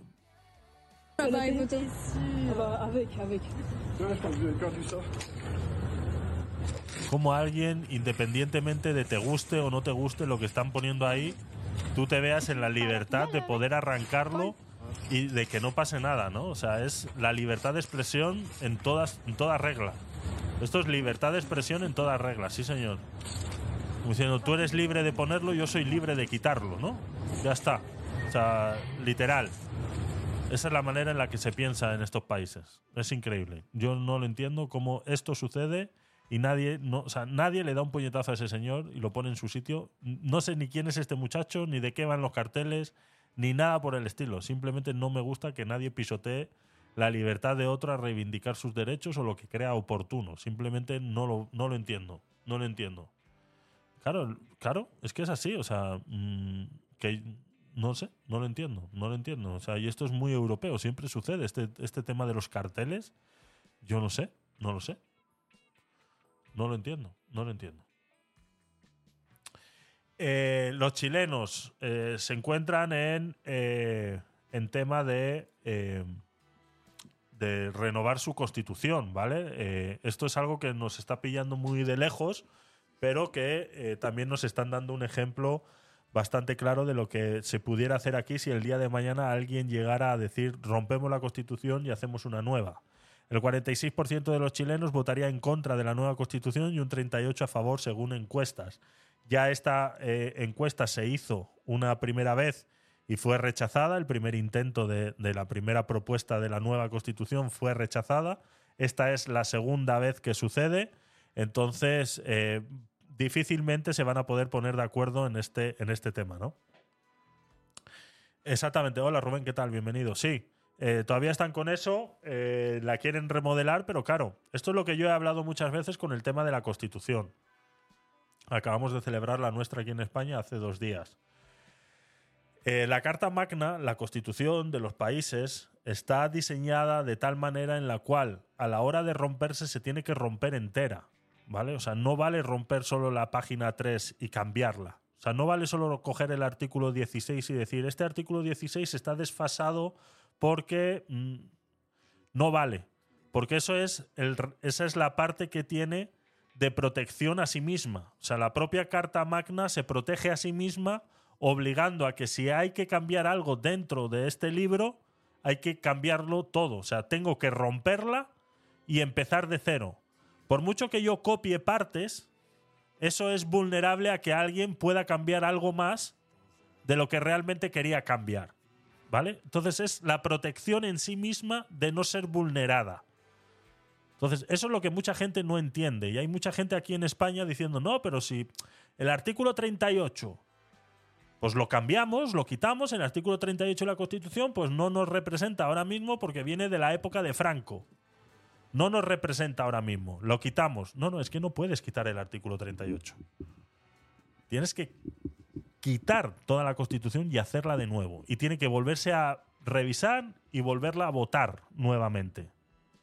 Entonces, en ese proceso en el que está pasando Chile ahora mismo, se están encontrando de que se está aprovechando para cambiar cosas de las cuales no se había pensado nada en lo que se iba a cambiar. Entonces, si tú vas a cambiar la Constitución en un gobierno de izquierdas como en el que estamos ahora, yo lo he dicho muchas veces, todos esos derechos que te llenas la boca diciendo es que tenemos derecho a una vivienda porque la Constitución lo dice y todo lo demás, yo me apuesto lo que quieras que vas a perder un montón de derechos.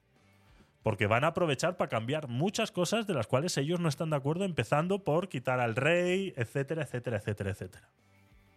Entonces, eh, hay que tener mucho cuidado. Hay que tener mucho, mucho, mucho cuidado cuando se toca una constitución. Porque, vuelvo y repito, se tiene que romper entera y volverse a hacer. Y en ese proceso, te la meten colada, ¿eh? Te la cuelan.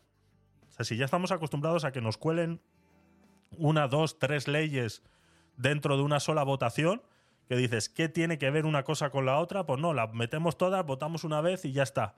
Si ya nos han colado muchas leyes así, ten cuidado con lo que no nos puedan colar si eh, eh, pactamos por crear una nueva constitución. Entonces Chile se está encontrando con ese problema, ya han pasado por la segunda votación y no está nada claro con que eso sea realmente con lo que quieren.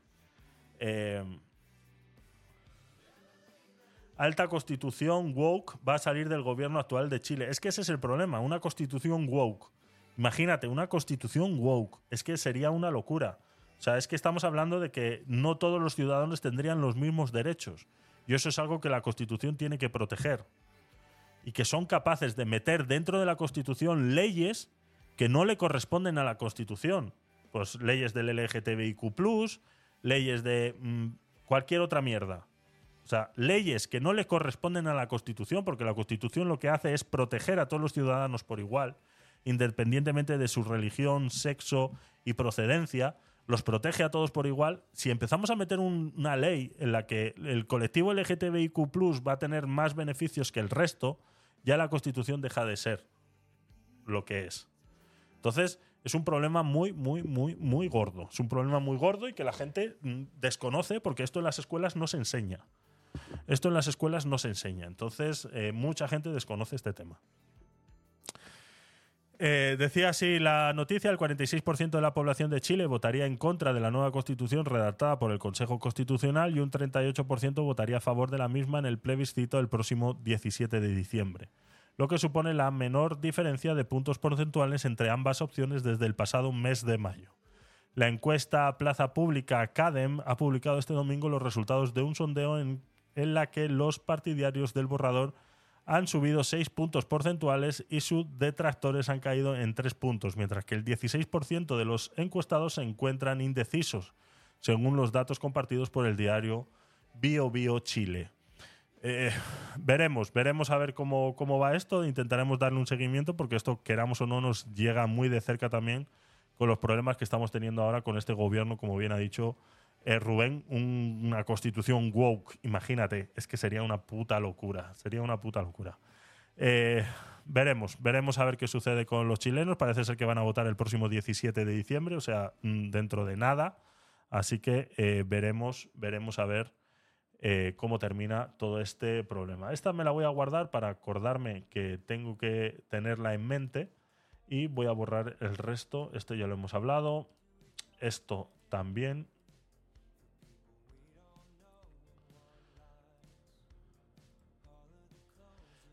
Aquí tenemos el gobierno se lava las manos, organizaciones sociales de movilización hacia el desarrollo social.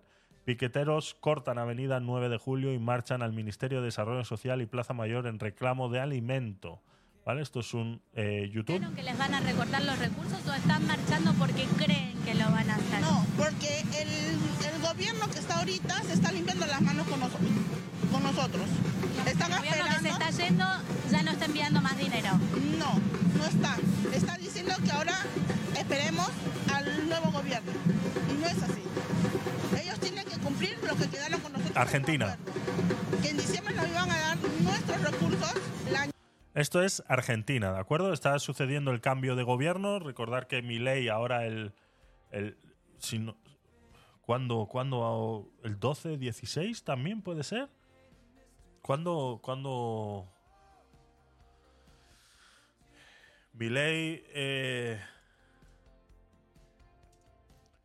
eh, ¿Cómo sería? Eh, cambio de gobierno Argentina, no sé, o sea, ¿cómo sería? Cambio de gobierno, creo que era ahora en diciembre, además. Cambio de gobierno, perdón. Cuatro días para el cambio de gobierno. Hace dos, o sea, pasado este domingo, toma de posesión. Gracias, eh, Rubén. Toma de posesión eh, Javier Milei.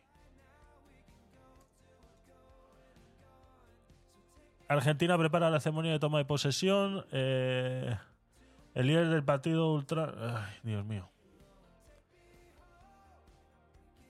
¿Has visto algo del Esequibo?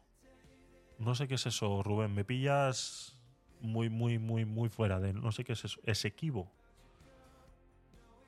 Ahora buscamos. No sé qué es. No me estarás troleando. No será una de esas búsquedas raras. Busca. Uh, cuidado. Pues de momento te comes el anuncio. Ahora vamos a ver. No, no, no, Rubén. Rubén, cuidado. Bueno, y Argentina se prepara para el cambio formal de presidente con la toma de posesión de Javier Milei este próximo domingo. Este domingo, o sea, ultraderechista llega a la Casa Rosada después de ganarle en las urnas al peronista Sergio Massa el pasado 19 de o sea, es mañana. O sea, el domingo, perdón, pasado mañana. monumental para intentar sacar al país de la crisis económica y social que lo ahoga desde hace muchos años. Hasta el momento han confirmado su asistencia algunos mandatarios extranjeros como el presidente de Ucrania, Volodymyr Zelensky, el de Chile, Gabriel Boric, y el rey de España, Felipe VI, y el expresidente de Brasil, Jair Bolsonaro. O sea, que es este domingo. Detuvieron a Alex Tienda, youtuber mexicano, en el Esequibo. Ah, que es una zona, por pensar que era espía venezolano. Ah, pues ahora lo ponemos. Ahora lo ponemos.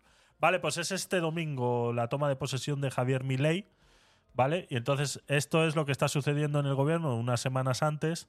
Porque, eh, claro, el, este, el otro, el con el que ha perdido con- contra Milei, el que ha perdido contra Milei, ¿cómo se llama? Es un lío fronterizo que dejó el Imperio Británico. Ah, vale, vale, sí. Sí, sí, sí, sí. Que está Venezuela. Que está Venezuela a punto de querer invadir esa zona o algo así, ¿no? Sí, sí, sí, sí, sí, sí, sí. He visto algo, he visto algo por ahí. Ahora, ahora, ahora indagamos un poquito. Ahora indagamos un poquito. Sí, es verdad, lo tengo.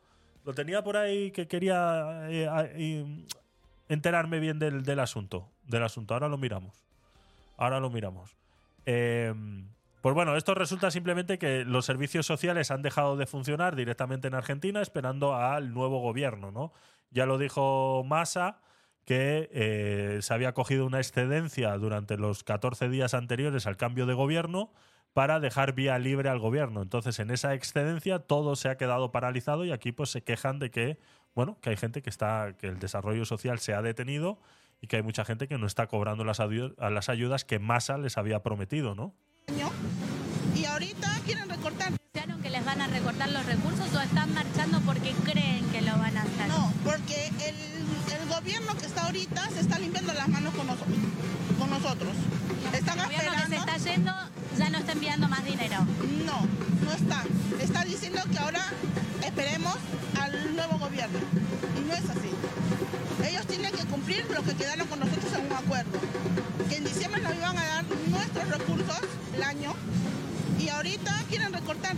que les van a Bueno, esto es lo que sucede cuando al final terminas eh, eh, manteniendo a toda esta gente vaga y ociosa y que no buscan mm, cómo salir adelante. Estamos, está claro que Argentina tiene un gran problema de inflación, que hay mucha pobreza, pero esto también es cara dura muchas veces. Y dijeron que Milei les iba a quitar las ayudas, ellos mismos no las dieron. Sí, exactamente, es que es así, es así. Las ayudas, eh, las ayudas que va a quitar Milei es estrictamente a esta gente que está viviendo de esas ayudas y que pudiera trabajar tranquilamente. Lo que pasa que eh, hay mucha gente que prefiere no trabajar y, y, todo eso, ¿no? Vamos a, vamos a buscar eso porque estamos, estamos mm, casualmente en la política internacional, ¿no? Entonces, eh, ¿es equivo? ¿Es con B? Guayana Esequiba, Wikipedia. A ver. La Guayana Esequiba, también conocida como territorio del Esequibo, el Esequibo o región del Esequibo es una región del escudo guayanés comprendida entre el oeste del río Esequibo hasta el Hito en la cima del monte Roraima en América del Sur. Tiene una extensión de casi 200.000 kilómetros cuadrados.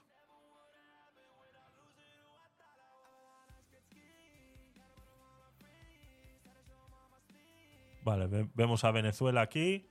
En realidad los portales están diciendo que es Guayana solo por política antimaduro. Por eso. Pero eso era del Imperio Español. Ah, amigo.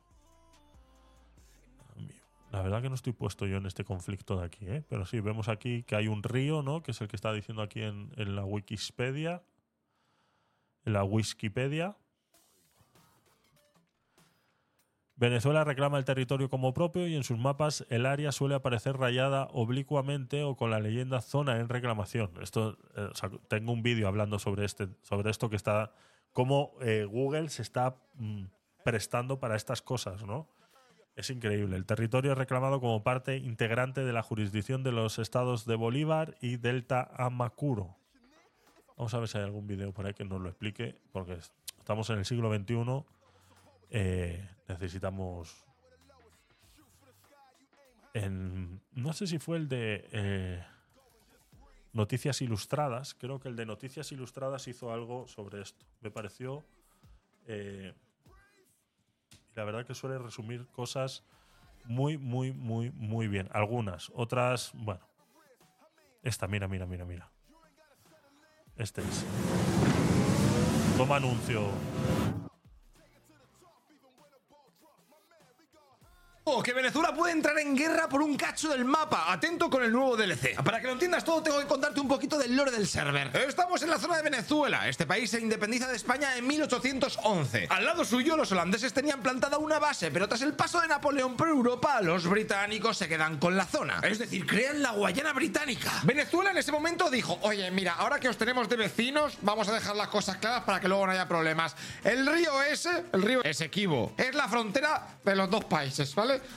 A la izquierda estoy yo, para la derecha estás tú, los guiris. Déjame en paz. La cosa al principio fue bien, pero con el paso de los años los ingleses aprovecharon a que Venezuela no tenía mucha gente cerca del río y que aún estaban recuperándose de la guerra de independencia y comenzaron a establecer colonos en la zona esa que no les tocaba. Además de que Reino Unido al poco reclama que eso de la frontera del río no vale, eh, su frontera está un poquito más al oeste. Venezuela obviamente le contesta que no flipe, no flipe y empiezan a discutir. En esas que llega a Estados Unidos y dice, anda, anda, callaos los dos, vamos a hacer un arbitraje a ver quién tiene razón. Así que en 1899 se monta un tribunal en Washington en donde están sentados los ingleses, los estadounidenses y como presidente hay un juez imparcial que era un ruso que daba clases en varias universidades de Reino Unido. Eh, espera, ¿y Venezuela?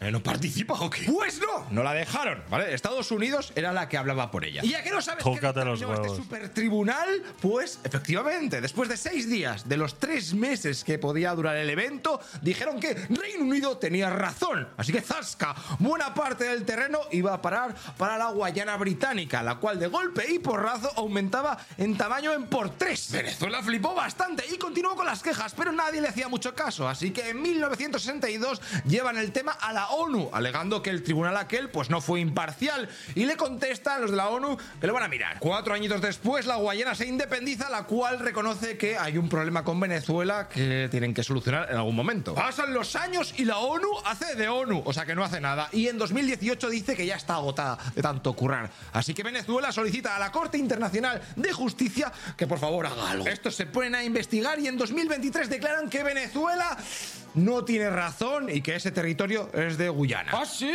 bueno, eso habrá que verlo. El gobierno de Maduro decide hacer un referéndum para consultar a la población sobre qué hacer para pillar su querido territorio de la Guayana Esquiva, la cual obviamente siguen considerando suya. Faltó un tratado de 1960 aquí en la explicación que está haciendo él, ¿no? Rubén. En la explicación que está haciendo él, vale, falta el tratado de 1960. Importante, ¿eh? Tener gente, gente sabida. Eh, a- estar aquí. Esequibo. 1960, 1904, 1966. El Acuerdo de Ginebra fue firmado entre Venezuela y el Reino Unido. Acuerdo de Ginebra de 1966. Rebelión de Rupununi en 1969. Disputas de la ONU 2011 a 2018. Vale, perfecto. Bueno, esto hay que darle... En ese tratado todos firmaron que eh, 11 iban a resolver de forma que todos quedaban conformes y los guayaneses reconocieron que ese juicio fue comprado. Uf, es que tela, ¿eh? Tela, ¿eh?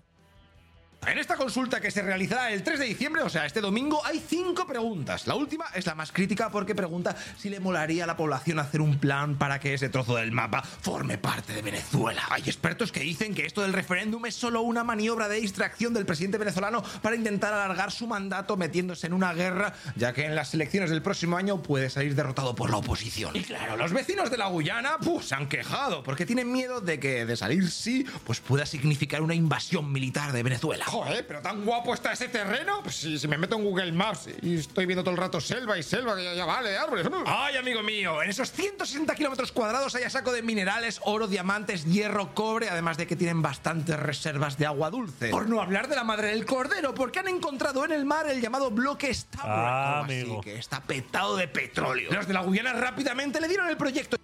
Y los, y los guyanes son de tirando la piedra y esconden la mano, ya. Y se hacen full las víctimas. Si es que esto. Tela. Y Estados Unidos siempre por medio. son la polla los, a los americanos. y la concesión a una petrolera estadounidense, la cual ya Azulá. varios años currando en la zona. Bienvenida, ¿cómo estás?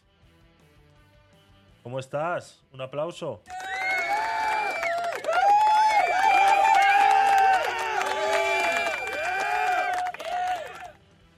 Es eh, seguido- seguidora honoraria de este canal, pero hacía ratito que no pasaba por aquí, así que te estábamos extrañando. Te estábamos extrañando. Fíjate que ahora sacan casi medio millón de barriles diarios, algo que ha hecho que el PIB del país haya aumentado en tan solo un año en más del 57%. Y ojo, eh, porque este mini país de 800.000 habitantes se va a convertir en uno de los mayores productores de petróleo de toda América, superando a México, Brasil e incluso la mismísima Venezuela. La movida es que este bloque submarino donde está todo el oro negro, Así es, Durán, sí, sí, sí. Donde hay petróleo, ahí van, está claro. Mira dónde se encuentra, ¿eh? Claro. La mayoría está en las aguas de la zona reclamada por Venezuela. O sea que. Para no quererlo. El gobierno de Guyana no es tonto y por si las moscas ha ofrecido su territorio a Estados Unidos para que plantee de gratis alguna base militar y así asegurarse que Venezuela pues no se la va a jugar. Brasil por su parte Bueno, a Venezuela no le importa mucho el petróleo, ya que tiene allí lo que le importa es que no exploten los recursos de territorio por delimitar. Ya. Sí, porque petróleo ellos tienen mucho. Ellos tienen mucho, pero sí, bueno. Sí, el, el oro y todos esos, sobre todo tierras raras que habrá ahí, será, será una locura. Será una locura la cantidad de tierras raras que debe haber ahí. ha movilizado a su ejército para que vaya a la frontera que tiene con estos dos países y esté atento a cualquier hostia que le pueda caer de rebote. Dicen que esta escalada de tensión ya la tenían programada y prevista desde hace tres años. Uf, han tardado mucho. ¿Y tú qué dices? ¿Este cacho debería ser de Guyana o de Venezuela? Pues ponme en los comentarios. ¿De quién es? eh, Rubén, ¿de quién es? ¿De Venezuela o de Guyana?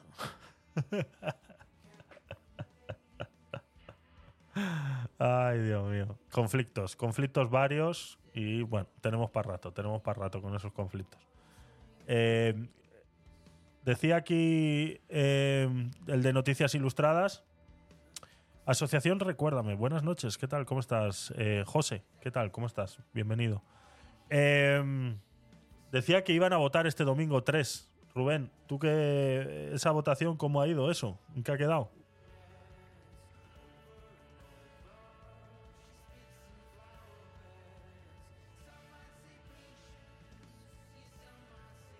Y él como mexicano dijo que era de Venezuela. Quedó en sí. Vale. Eh, Alex Tienda. A ver, ¿quién, ¿quién es Alex Tienda? Menudo apellido, de verdad, ¿eh?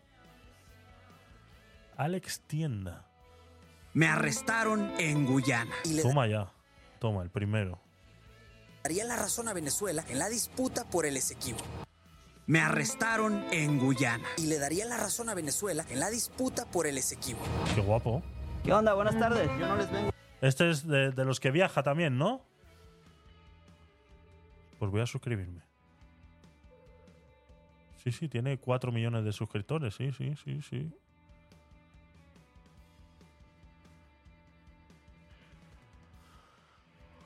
Robar, no los vengo a molestar. Estoy vendiendo paletitas. Gracias. gracias, gracias. Estoy vendiendo paletitas, dice. Una vez que lleguemos al otro lado, oficialmente vamos a estar. Como que Luisito comunica, hace sí. Como 130 años. Está en una Y es mexicano, hemos dicho, ¿no? disputa territorial entre y el Esequibo. Para llegar hasta el Esequibo, también conocido como la zona en reclamación, teníamos que cruzar el río Esequibo y pasar entre varias islas conocidas como las El islas mismo del taxista lo entregó a la policía y todo eso se ve aquí. Todo eso se ve en este vídeo, Rubén. Porque si es así, lo guardo para un domingo, ¿eh? Sí, bueno, pues guardado. Esto queda guardado para el próximo domingo. Este no, el siguiente. Porque aquí dice episodio 2, así que tiene que haber un episodio 1. Rubén, gracias por darme a conocer a esta persona y este vídeo. Eh, es increíble, es increíble. Es increíble. A ver cómo guardo yo esto. Espera, espera, espera. Tranquilo, porque no lo quiero ver todo. ¿no? A ver. A ver. Copiar. ¿Dónde lo guardamos? En política internacional. Estamos aquí. Pegar. Este es el episodio 2. Entonces tiene que haber un episodio 1. Este. No, esta es la. Perdón. Esto es un- una cosa que tengo yo aquí instalada. Tiene que estar más abajo. Esequibo, Venezuela y Guayana en guerra. Este será el episodio 1. Si eres el Barça, así es como se vería el Camp Nou en el año 2300. Y así es como se vería. Me arrestaron en Guyana. Y todo por querer contar y explicarte el conflicto. En el 1 es una introducción, pero es este.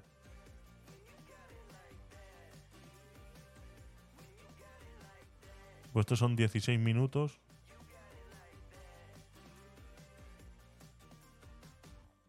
Sí, creo que es ese, ¿no? Sí. A ver, tiene pinta de que es este. Voy a guardarlo también por si acaso. Copiar. Pegar. Vale, me guardo esto y vamos a ir a su canal porque tiene que estar en orden. No, um, sí, vale, uno y dos. Pero aquí, Alex Tienda, ponle, si has puesto en uno episodio 2, pon en el otro episodio 1, porque si no, nos volvemos locos. Mira, así como has puesto los numeritos estos grandes aquí, cojones, hazlo en todos. Yo criticando siempre, ya lo sabes. En el 1 entrevista a un guayanés hippie que le dice que va a morir por Guyana. Dios mío, qué locura. Yo la gente que es capaz de... No sé. Vale, vale, veo tiene un montón. Hay que echar un vistazo a este. Afganistán 11, 12. Yo en Panamá. Mi primera vez en Panamá. Este me gustaría verlo, mira. Hace dos años. Para recordar un poquito. Mira el... Esto es el... Estos edificios es el skyline de Panamá, es donde están todos los hoteles y bancos y todos. Y mira, Guyana es un tema complejo, el 60% africanos y 40% hindúes.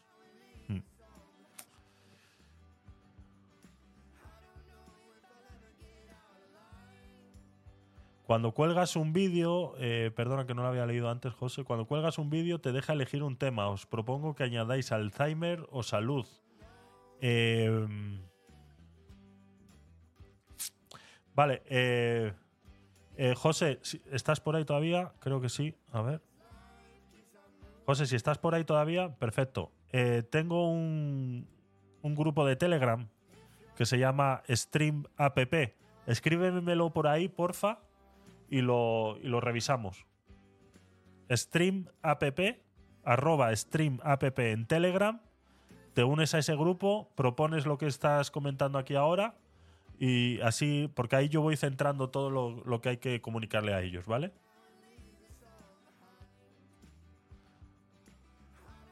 Que vienes a Madrid este mes, ¿qué día vienes?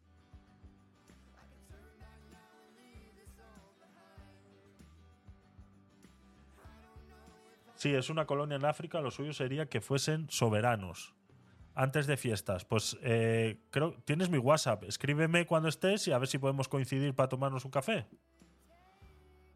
A ver si podemos coincidir y nos tomamos un cafecito. Y a ver si. Estoy. A ver. No he vuelto a contactar contigo porque estoy esperando que habiliten las, las dos cosas que necesitamos. Eh, las dos cosas que necesitamos para poder proyectar tu, tu documental en la plataforma. Sí, que te llevaré una camiseta. Regalo de la asociación. Bueno, muchas gracias. Muchas gracias. Pues, pues llámame. Llámame cuando estés eh, por Madrid y quedamos. ¿Vale? Yo trabajo de 7 de la mañana a 3 de la tarde, así que después de esa hora podemos quedar para tomarnos un café. ¿Vale? Guyana es como decir un Belice. No, no, aquí hay. Esto desconocía yo por completo este, este conflicto, ¿eh? No sabía que esto estaba sucediendo. No sabía que esto estaba sucediendo. Y la verdad que es muy interesante. Muy interesante eh, este tema. Muy, muy, muy, muy interesante. Así que estos dos vídeos del Esequibo los vamos a trasladar al próximo domingo de más arriba. Este no, sino el próximo. Y nos vemos los dos, los dos seguiditos. Porque el documental este que queremos ver, no sé cuánto dura. No sé cuánto dura, porque sí es verdad que la primera parte fue cortita. Lo que pasa que así también yo descanso un poquito a veces, ¿no? ¿Sabes cómo funciona esto? Eh, eh, ¿Cómo era? Venezuela en- a la guerra. Mira, eh. este de Visual Politic también suele estar muy bien. Ese de Visual Politic también suele estar muy bien. Si te quieres divertir con Golden Park, juega la ruleta, las slots o el blackjack. Y si algo Eh, chicos, a ver si donáis un poquito de estrellas al canal y puedo pagar el, YouTube Premium para no ver anuncios, por favor, porque o que esto es, esto es insoportable, de verdad. ¿eh? Esto es insoportable. Voy a guardar este también de Visual Politic aquí. Venezuela la guerra y así lo vemos, lo vemos todo. Lo vemos todo. Ah, iba a buscar el del documental de eh, la yihad, yihad islámica documental de W. Mi hija en el califato, vivir en Alemania tras unirse al Estado Islámico, este sería la segunda parte, que son 40 minutos. Vale. Vale, vale. Pues este es el que vamos a ver el domingo. ¿Vale? Este es el que vamos a ver el domingo. Son 40 minutos. Está bien, está bien. Es un buen trozo. Es un buen trozo también. ¿Vale? Esto es ya después de que la muchacha es rescatada del Estado Islámico, como vive en Alemania porque la muchacha está muy, muy, muy afincada con el Estado Islámico. O sea, le han comido la cabeza hasta más no poder. Entonces lo vamos a ver este domingo. Y el próximo nos metemos con el tema de Esequibo, en el aguacate sin hueso, que es donde vemos todos esos vídeos así seguiditos. Seguiditos y, opinando un poquito. Y opinando un poquito. Eh, recordaros, 16 de diciembre, 6 de la tarde, Stream Maratón Solidaria. Todo lo recaudado será entregado a esta asociación eh, Superhéroes, un niño, una sonrisa, ¿vale? Donde se disfrazan de superhéroes para darle una sonrisa a esos niños. Serán 12 horas de directo en los cuales serán en este canal. Si no puedes venir o no puedes asistir el día 16 de diciembre en cualquiera de esas 12 horas, será desde las 6 de la tarde hasta las 6 de la mañana del domingo. Es un sábado. Puedes hacer tus donaciones ya en este canal. Lo buscas en mi perfil, en los canales de vídeo. Vas a ver uno que se llama Stream Maratón Solidario máximo 12 horas. Y eh, utilizando la caja de comentarios, puedes hacer tu donativo. Ya tenemos los primeros 5 euros recaudados. Espero que lleguemos al menos pues, a una cifra bastante decente, que entre todos podamos recaudar un poquito, cada uno podamos poner un poquito. ¿Qué vamos a hacer ese día? Ese día van a venir varios creadores de contenido, los cuales les he reservado 30 minutillos a cada uno para que nos cuenten sus proyectos y nos cuenten sus cosas. ¿Vale? Va a venir Sergio Cámara, va a venir un paciente de ELA y nos va a contar todos los problemas y qué es vivir con esa enfermedad aquí en España. Vamos a tener cocina en directo, van a cocinar una receta navideña eh, tipo postre eh, para, para estas navidades. Eh, luego tenemos también a Laura eh, de Vive Feliz, que nos va a comentar sobre su, su proyecto y su contenido y a lo que se dedica y cómo trabaja. Y luego tenemos eh, más cositas pendientes por confirmar. Posiblemente tengamos música en vivo, estamos intentando confirmarlo todavía, pero bueno, no es fácil porque hay que involucrar a más personas en ese, en ese tema. Entonces no es fácil, intentaremos tener música en vivo también. Son 12 horas en directo en este canal y eh, si eres un creador de contenido y quieres contar tu historia, tu, tu proyecto lo que sea, con mucho gusto escríbeme por Telegram, arroba Tecnopolit, y yo te mando el Excel donde estamos reservando las horas y con mucho gusto te reservo 30 minutitos y si necesitas algo más, pues eh, le, buscamos, eh, le buscamos hueco y te vienes en vivo y en directo ese día y lo comentas en esa media horita sobre tu proyecto o cómo quieres darte a conocer. Así que espero que venga bastante gente ese día, que podamos disfrutar ese día eh, entre todos eh, el contenido que tenemos, que tenemos preparado y luego pues en los huecos libres iremos viendo cositas. Simplemente como una eh, maratón. Todo lo recaudado ese día será entregado directamente a esta asociación. Así que os invito a que os paséis. Y poco más, poco más. Hemos llegado ya a las tres horas de contenido. Ha sido, la verdad, que muy, muy, muy ameno. Eh, no he podido hacer la promoción al final de eh, la noticia. Nos hemos quedado encasquillados, así que me van a regañar. Pero bueno, la dejamos para el lunes y así esperamos a que haya un poquito más de gente también y, eh, y demás. Así que el lunes os tengo una promoción reservada de atraer una noticia que nos conviene a todos y que bueno, eh, tiene esa noticia, tiene patrocinador oficial, así que eh, con mucho gusto os la presento ese día. El lunes eh, estáis cordialmente invitados, ya sabéis que hacemos este directo de lunes a viernes, empezando a las 9 de la noche ahora en horario nocturno y en verano empezamos a las 9 y media. Pero bueno, que se te quede grabado, guárdalo a las 9 de la noche. Tenemos un canal de Telegram que se llama Canal Tecnopolit. Ahí es donde voy posteando todas las noticias que tratamos en este programa. Luego tenemos el grupo de eh, Telegram eh, para eh, temas relacionados con la aplicación que se llama Stream App. El canal de tele, el grupo de Telegram es un grupo donde todo el mundo puede escribir y eh, os espero ahí también. Así que nos vamos con un poquitito de música antes de irnos y nos vemos el domingo por la mañana en el aguacate sin hueso a terminar de ver ese vídeo del califato eh, islámico y cómo esa muchacha se intenta reinsertar en la sociedad alemana después de haber estado varios años, quien diría secuestrada, pero que bueno, que se la veía muy feliz ahí. Así que nos vamos con un poquitito de música y nos vemos el domingo. Vamos allá.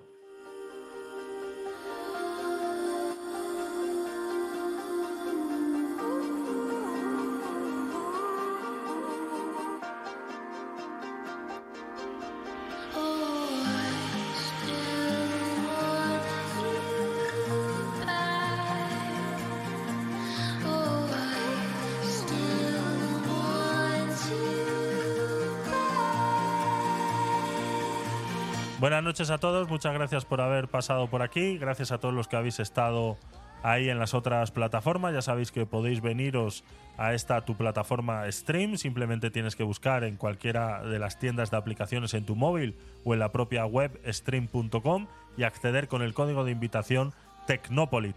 Aquí te esperamos con mucho gusto para que puedas debatir todos los eh, noticias y demás contenido que realizamos. Muchas gracias a todos por haber asistido y si has llegado hasta aquí y estás en diferido es que te gusta.